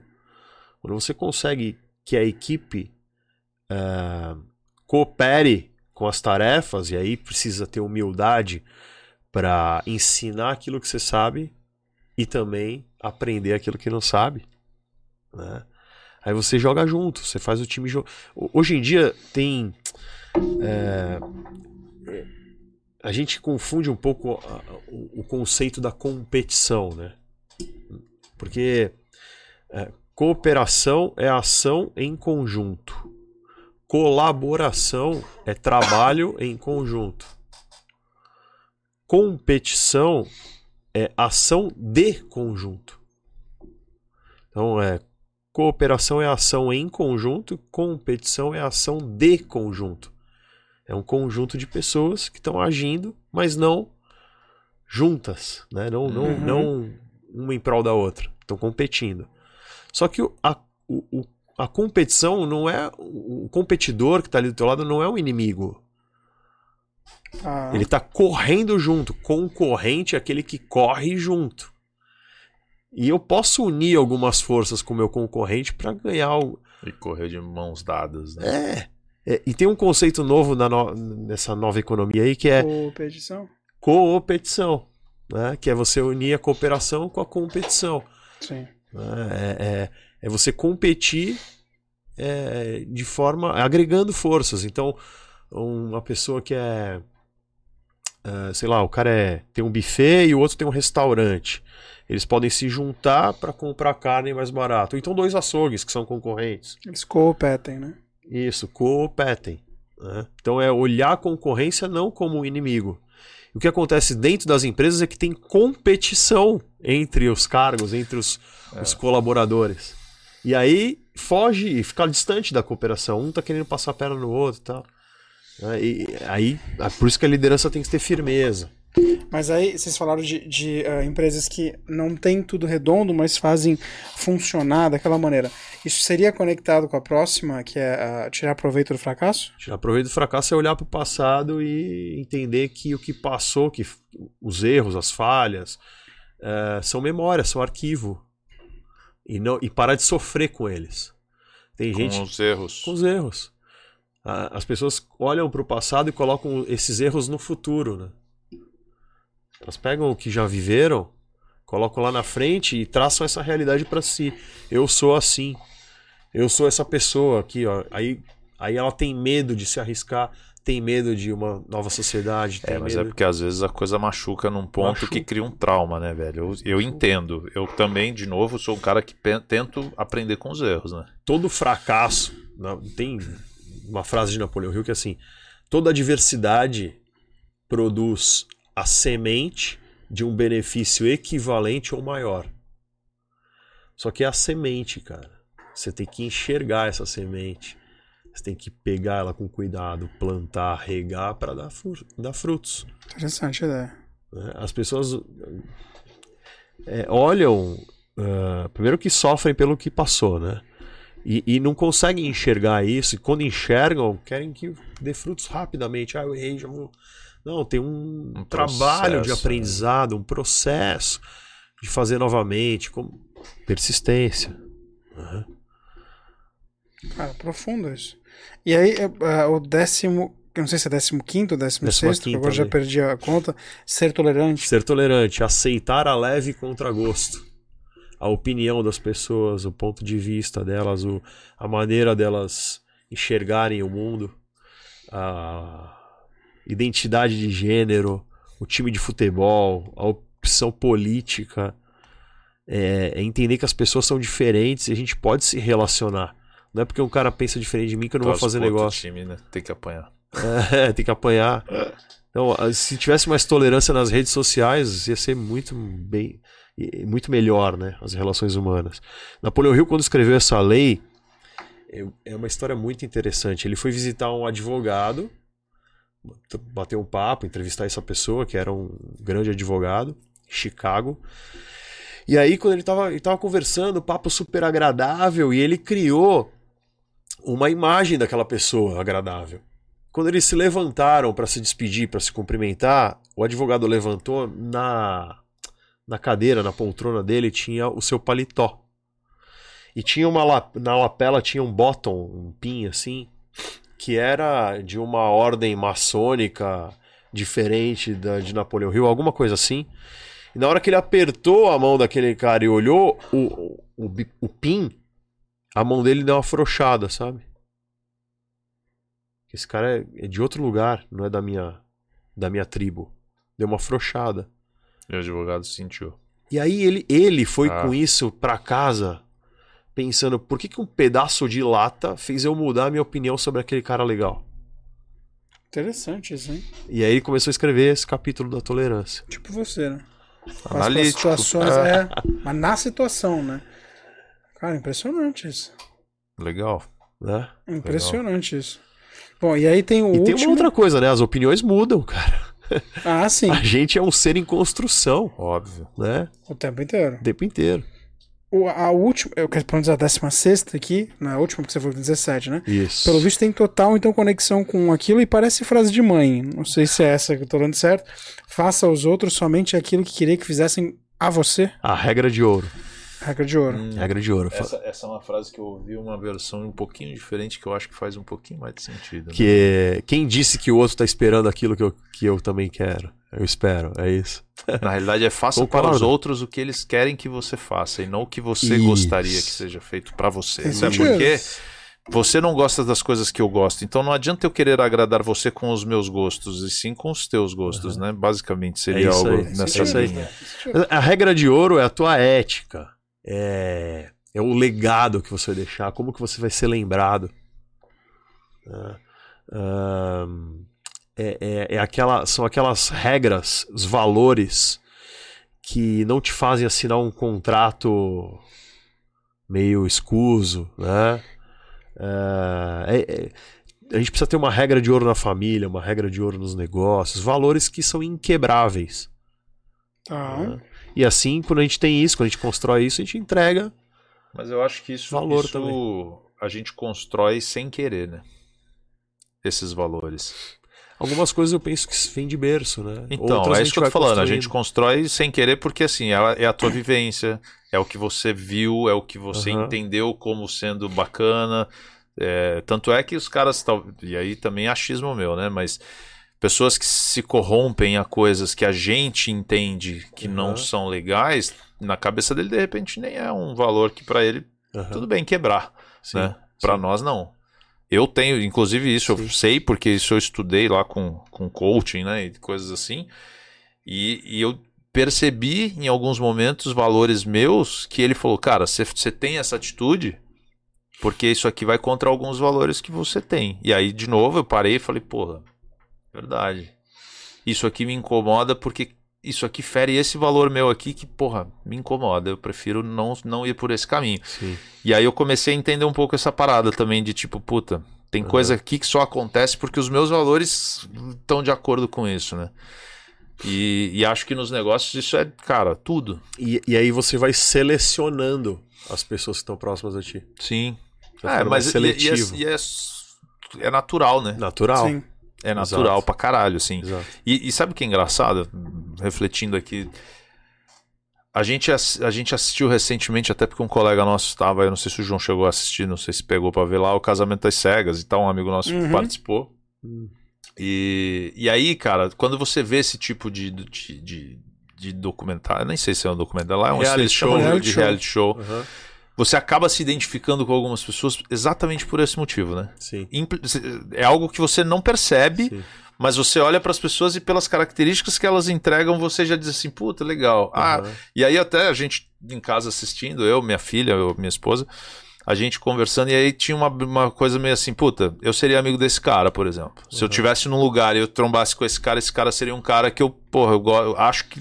Pelo menos o papel que ele tá mostrando na TV. né? Exato. vezes Assim como teve o inverso, que era tipo olhar e falar, hum, cara, esse cara de longe assim, eu já. Hum, Não gostei. Não, não chega Santo nem não perto, bateu. porque eu já sei que esse cara aí, velho, não, não é, não é para mim. Justamente por, por valores. Porque assim, a, a forma que o, que o cara conduzia, por exemplo, as conversas com as meninas, Sim. você já fala, mano, É estranho, né? ah, não é estranho, cara, é estranho pra perfil, você. mas assim, são valores que eu, eu para mim, são é importantes e Pra que quando é eu estranho. vejo o cara infringindo os valores que pra mim são, eu falo, "Hum, não quero nem amizade com um cara desse, tá ligado? Aham, Sim. E é, e é louco isso, porque assim, acontece no cotidiano o tempo todo, né? Sim, sim. Só que é, é o que eu falo, só que as pessoas às vezes faltam um pouco de consciência disso, né? É, é, porque, é por isso que eu falo estudar, né? E aí, foi, foi contigo que a gente estava falando sobre o negócio da inteligência, Inteligência. que. É, não, acho que não foi contigo. Mas teve uma inteligência, não. É, eu acho que era inteligência a palavra. Que assim, a inteligência, na verdade, cara, ser, ser mais inteligente te torna um cara mais frustrado com o mundo, né? Uhum. quanto mais ignorante você é sobre as coisas, mais Mais feliz feliz, você é. supostamente você é.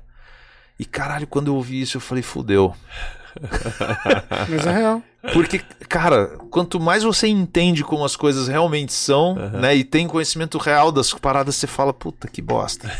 é verdade, cara, você tá rindo, mas é verdade. E Verdade. quando eu vi isso, eu falei, mano, eu nunca tinha, a princípio, refletido sobre isso, mas quanto mais você estuda, quanto mais você entende, mais frustrado com algumas coisas você fica, né? É. Porque você, você olha pra algumas coisas e você tem o entendimento do que tá acontecendo e você fala, puta que merda.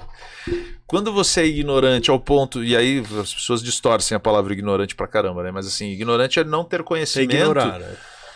Cara, você vive uma vida muito mais plena e feliz, porque, cara, pra você Aham. aquilo não tem significado, né? Aham. E então, assim, igual, porra, teve uma época que eu comecei a acompanhar muito esses canais de leitura facial, né? O corpo fala, Microexpressões. microexpressões, o próprio livro mesmo, o corpo fala e coisas sim, assim. Sim. E quando você começa a conhecer disso um pouquinho, cara, Aham. um pouquinho, Aham. e você começa a ver nas pessoas essas reações, você fala, puta que merda, era melhor eu não saber disso, né, cara? Tá marcando, né? Não é, cara. Porque assim, e, e- e são umas bobeiras. Eu brincava direto também no, no relacionamento, ia brigar, falava, meu, você tá com. Porra, para de me ler. E eu falo, cara, não tem como. Porque são traços muito fortes, assim. E, e óbvio que tem os pontos positivos, né? Sim. Você ter esse tipo de conhecimento numa negociação, por Sim, exemplo, você sim. sabe que o cara tá mais fechado. Sim. O momento que você quebrou o gelo, a É. reação.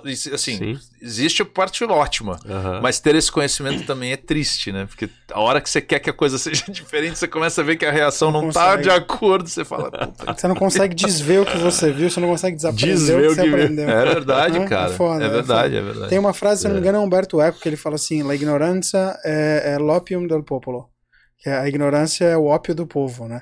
Quando você não tem é, o conhecimento, então tudo é aceito, então tranquilo, tudo bem, Uhum. vamos lá, né? Então, acho que tem um pouco disso. Mas então, quando eu compreendo esses 16, tô falando dos 16, não dos 17, é o momento em que eu atinjo a Mastermind ou a Mastermind seria a 17? Não, a 17 é a força do hábito. Ah, ok. Mastermind é a segunda. Aliança de mentes, Mastermind. Ah, essa é a Mastermind, tá. A força do hábito é fazer, repetir, repetir, repetir, mais uma vez e outra, até ficar bom. Até alcançar a excelência. E a, e a Então, regra essa- dos 20 dias é, é real, não? Boa Napoleão pergunta. Hill falou sobre isso? Boa pergunta, não. É, essa 17 lei, ela dá liga a todas as outras. né? Então, é, eu não sei se algum ser humano já conseguiu atingir todas essas leis em plenitude. Nossa, é, acho que eu acho que não. Essa pergunta que tu fez, quando atinge, consegue o Mastermind? É, eu imaginei, né? Por- até porque é, é- é humanamente impossível, né? Ford ah, dizia que a personalidade agradável dele era nota 3. Ele era um cara meio carrancudo. Mas ele sabia se unir de pessoas que tinham aquilo que ele não tinha. Interessante isso. né? Casava com uma mulher simpática, né? E levava ela toda vez nos eventos pra tipo, fazer amigos social. É. Mas você fez uma pergunta sobre ah, os 21 dias, né?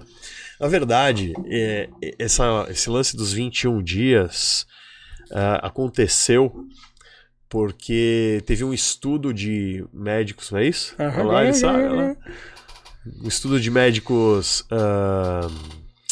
Neuro- cirurgião plástico, Ah. Né? Cirurgião de, de face, corrigindo ah, expressões e tal, boca, aquela coisa toda.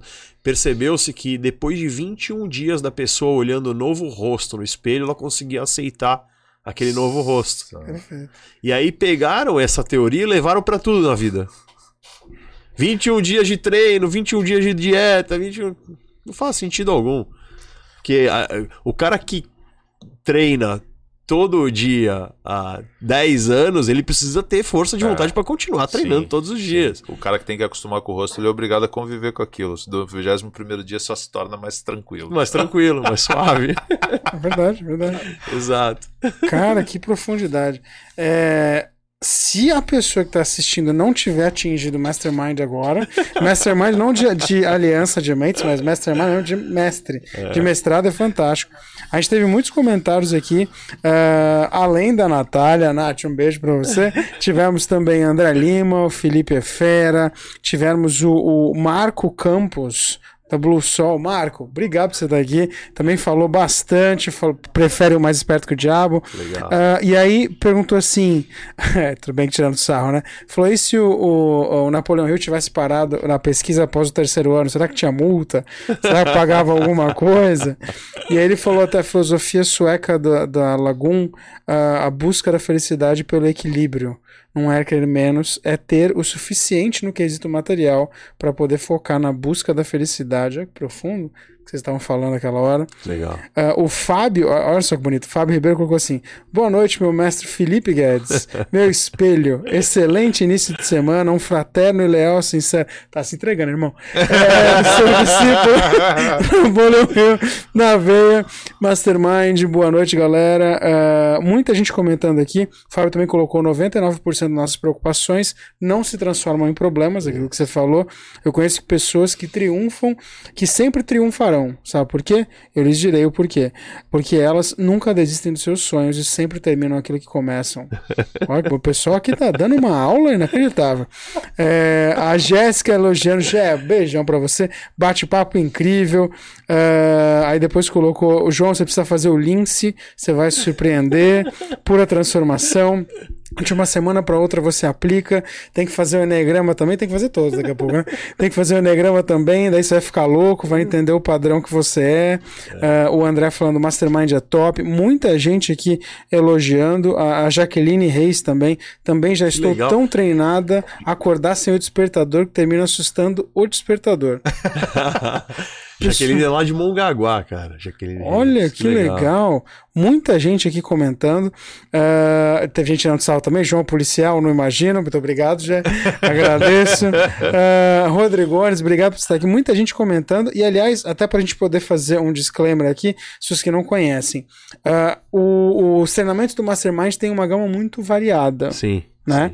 Eu tenho aqui uma página, inclusive, se você quiser pesquisar, você acha no mastermind.com.br treinamentos. Você vai achar vários treinamentos. Você tem o Lean, você tem o pleno, meta-gerenciamento, uh, vendas de alto valor, uh, Enneagrama Vitruviano, que você falou. Tem o Team também para adolescentes. Tem o financeiro, alta performance, com mente de mestre, PDP personalizado e para universitários, mas na sua franquia eles fazem só alguns, são todos ainda, certo? É, são 12 treinamentos. Aqui a gente tem seis dos 12. Né? O Mastermind Lince, que é o nosso trabalho de liderança. O Pleno, que é de oratória. Tá. É um treinamento só de técnicas de oratória. O Metagerenciamento, que é um treinamento de gestão empresarial, onde a gente trabalha muito esse livro Prosperar. Tá? Todos os trabalhos têm, os treinamentos têm livros e manual do participante, tá? tem material. Uh, vendas de alto valor agregado, aí é técnica de venda? A venda tem um ciclo de oito passos, a gente trabalha elas de forma fragmentada, e depois você consegue fazer uma venda completa. Tem uma série de, de ingredientes aí Legal. dentro desse treinamento. A gente está com uma turma em andamento agora. Vai ter quarta-feira, vai pular essa, quarta-feira que vem é a formatura, sessão seis. Legal. Que legal. Cada treinamento desses tem uma carga horária, né? As sessões são sempre de quatro horas, tem um coffee break no meio mas tem uma quantidade de sessões. Uh, Enneagrama Vitruviano é um treinamento de, sobre os nove padrões de personalidade que a gente que eu citei aqui rapidamente, né? Perfeccionista, prestativo, focado, romântico, observador, questionador, sonhador, confrontador e preservacionista. Você identifica qual que é o teu padrão master, começa a entender quais são os vícios emocionais para minimizar e quais são as suas virtudes para potencializar e também começa a perceber as pessoas que estão à tua volta, qual é o padrão de personalidade de cada uma e você se comunica melhor com ela. Você vende melhor quando observa no teu cliente o padrão de personalidade dele. Por exemplo, uma pessoa questionadora, o vício emocional é o medo. Ele precisa estar seguro para comprar algo. Então, no processo de venda, se você mapeia isso, você consegue falar palavras que trazem segurança para ele. Fica mais fácil de então, é, são treinamentos que se agregam, tá?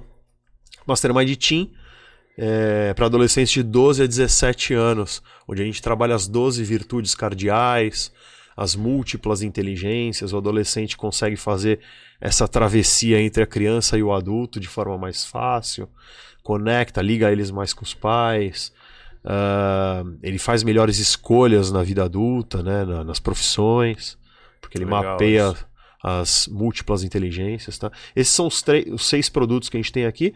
O Mastermind PDP, ele é mais para a área operacional das empresas, ou seja, é um produto in company. E o Napoleão Rio Financeiro a gente está trazendo em breve também aí finanças pessoais. Que legal. E tem alguma turma que você falou que tá para começar agora? 21, 22, 23 agora de julho é o Mastermind Enneagrama Vitruviano. No dia 20, quinta-feira, a gente tem a sessão inaugural do Mastermind Lince em São Vicente, que ainda não conta como treinamento, é uma sessão zero, tá? É, quem quiser é só entrar no Instagram lá e, e chamar que a gente é, tem vagas para participar, para conhecer. É, e tem outros produtos aí, o, o, outros treinamentos na, no nosso calendário. O Vendas está terminando uma turma, depois vai começar uma do Meta Gerenciamento. Tem um Lince programado em agosto para Praia Grande, de segunda-feira à noite. Uh, o Mastermind Pleno, a gente vai fazer uma turma aqui em Santos, dias 18, 19 e 20 de agosto. Tá. tá. Então tem um calendário aí. E você falou Farto. do Instagram, no caso tem dois Instagrams que as pessoas têm de conhecer. O primeiro é o felipeguedes.mastermind. Isso. Esse é um deles. O outro em específico é o mastermind.litoralsulsp. Exato. É isso? Exato. São os dois? Então Exatamente. Então aproveita, deixa a mensagem napoleônica que você quiser. Fica à vontade, aí a câmera é sua. É... Eu primeiro quero agradecer a presença de todo mundo que está aqui, a audiência. Foi um grande prazer compartilhar, dar risada com esses, essas duas feras aqui. e as nossas redes estão abertas para receber, te ajudar. Né? A gente tem a missão de transformar pessoas em líderes, em empreendedores socialmente responsáveis. Essa é a missão do Mastermind na língua portuguesa. E eu, particularmente, tenho a missão de transformar pessoas em líderes com harmonia no melhor lugar do mundo, que é a nossa casa. Então, se você busca se desenvolver, se aprimorar, conquistar liderança, entre em contato que a gente vai conversar. Maravilha. Profundo. Muito. Caio, para qual mastermind você quer me convidar? Aproveita. Pode ser pro boteco? Não, mentira. não tem esse. não tem. Bom, gente, obrigado também pela presença de todos. Obrigado, Felipe, pelo papo. Cara, conversar aqui sempre é legal porque a gente reflete, né? É. E, e, acho que hoje, se eu pudesse também deixar uma mensagem pra galera que tá em casa aí, eu falei bastante disso hoje, cara. Enfrente os medos, né? Saia da zona de conforto. Sei que é difícil, eu, eu entendo. Não é, tão, não é fácil para mim também como eu relatei algumas vezes, mas, cara, se incomodou, vai lá e, e vence isso, né, cara? É. Eu, eu tenho para mim, né, com a minha, com, a, com o pouco que eu fiz até o momento, que isso só te deixa mais forte, porque aí você percebe que você pode muito mais. Sim. É, e, porra, tudo isso que você falou, né, essas, todos esses caminhos aí, eu acho que se você conseguir cinco deles, é. cara, já é mais do que suficiente pra você estar tá num puta de um caminho. Então. Sim reassiste o podcast, ouve de novo os passos, pensa, reflete. Se tiver fora da tua área de conforto, enfrenta e vai para cima, que eu tenho certeza que vocês vão ter resultado. E se quiserem me acompanhar também, Caio Oliveira Arquitetura em todas as redes, YouTube, Instagram, Facebook, Pinterest todas as outras plataformas aí que vocês conseguirem imaginar, até TikTok, a gente tá lá, tá meio parado, não sou da geração TikTok, mas tem também. E lembrando que no YouTube a gente está com um canal de membros ativo, então se você quiser fazer parte da nossa comunidade, quiser vir falar de projeto, quiser discutir soluções, ideias, sugestões de vídeos, inclusive, entra lá na comunidade. Nós temos três categorias. Tenho certeza que uma delas serve para você e cabe no seu bolso. Vem participar com a gente. Profundo, é isso. Profundo. Você tá quase um mastermind também, assim. Olha, gente, hoje você conseguiu ter a prova cabal de que conhecimento existe. Como Sêneca já dizia, conhecimento é disperso pela sociedade. Porém, se você tem uma mente mestra mesmo, você consegue perceber que o conhecimento e a, a evolução mental só é criada mesmo pela soma das mentes coletivas. E nesse caso, sem dúvida alguma, o Mastermind ou o Napoleão Hill ou toda a fundação, ou até mesmo este aqui que vos fala junto comigo, a ele sim vai ser, por que não, o seu uh, beacon de luz. Ele vai ser justamente aquele norte. Então aproveita, você já sabe, tem dois arrobas que você tem que seguir. O primeiro deles é o Mastermind ponto litoral SP, segundo deles é o Felipe Guedes ponto mastermind. Agora, além desse, você também pode conhecer um pouco mais de mim, e nesse caso é o arroba João Badiali ou arroba Bal Idiomas em ambos. Você consegue conhecer um pouquinho mais, não tanta mente mestra como a dele, mas pelo menos uma, uma evolução no nível linguístico. Agora, aqui no Uh, perdendo likes, você sempre consegue nos encontrar aí sim toda segunda-feira, sempre a partir das 20 horas. Lembrando que toda segunda-feira o programa vai ao vivo, não só no YouTube, mas também, não só lá, como, vamos ver se aparece, vai aparecer para pegar. Aê, rapaz! Também na Twitch. Além da Twitch, você sempre tem durante a semana os cortes dos melhores momentos do nosso episódio de hoje, que vai ao vivo, sempre postados no nosso Instagram. E você também tem o nosso canal, o nosso perfil ali no uh, podcast, que aí é literalmente o podcast raiz, esse mesmo, que é o Spotify. Você consegue curtir um pouquinho mais conosco. Gente. Não, não, calma aí. Tem mais coisa Você hoje? está esquecendo de um detalhe. Qual? A pergunta do sorteio do Eu achei que a gente ia ganhar os três. Não, né? a gente vai, pelo menos os um a gente três. vai ter que sortear, né, porra? A gente, Mas a então- gente é dois, tem três livros, um tem que Então ser seguinte. sorteado. Então, na verdade, o nosso, o nosso raio de luz aqui precisa justamente Definir uma definir a pergunta. pergunta e a gente traz a E aí, resposta então, pra mas ele. aí a que... é isso que eu ia falar. E aí quem tem que decidir a melhor resposta é você. É ele, é ele. Combinado? Então, Combinado. qual a pergunta a gente, pode vai, fazer? e aí, agora e aqui? então, não, a gente vai fazer o seguinte: a gente vai fazer um post essa- na semana, Legal. né, oficial, para que o pessoal tenha um tempo, inclusive, para entrar, responder a pergunta. Aham, Acho importante que a pergunta tenha a ver com o papo, então, para a pessoa responder, ela precisa vir assistir Sim. para poder dar a resposta, e a Legal. melhor resposta você depois elege, a gente Tá. publica e aí a pessoa ganha o livro. Então, qual a pergunta? Vou pergunta é- já. Qual é o maior desafio da liderança? Ó, pergunta. Você espera que alguém responda? Não. só só pra entender mesmo assim, qual é o maior desafio da Eu liderança? falei aqui um, no nosso papo. Ok. Então, ó, se você quiser ter a chance de ganhar um desses daqui, é só responder qual é o maior desafio da liderança. Estará no nosso Instagram, Instagram arroba perdendo likes, mas você só consegue concorrer e, obviamente, só consegue liderar mentes mestras se estiver inscrito no canal com o sininho ativado para receber as notificações. Então, ó, vá lá, o nosso Instagram tá aqui, ó. É justamente nesse arroba que você vai poder ter a chance de ganhar um desses daqui. Agora sim, agora caminhando para o encerramento. Na próxima segunda-feira estaremos aqui de volta, infelizmente sem essa mente mestra, mas com outras não tão mestras, mas com certeza tão divertidas quanto. Gente, muito obrigado, até a próxima segunda. Valeu! Valeu, galera, até!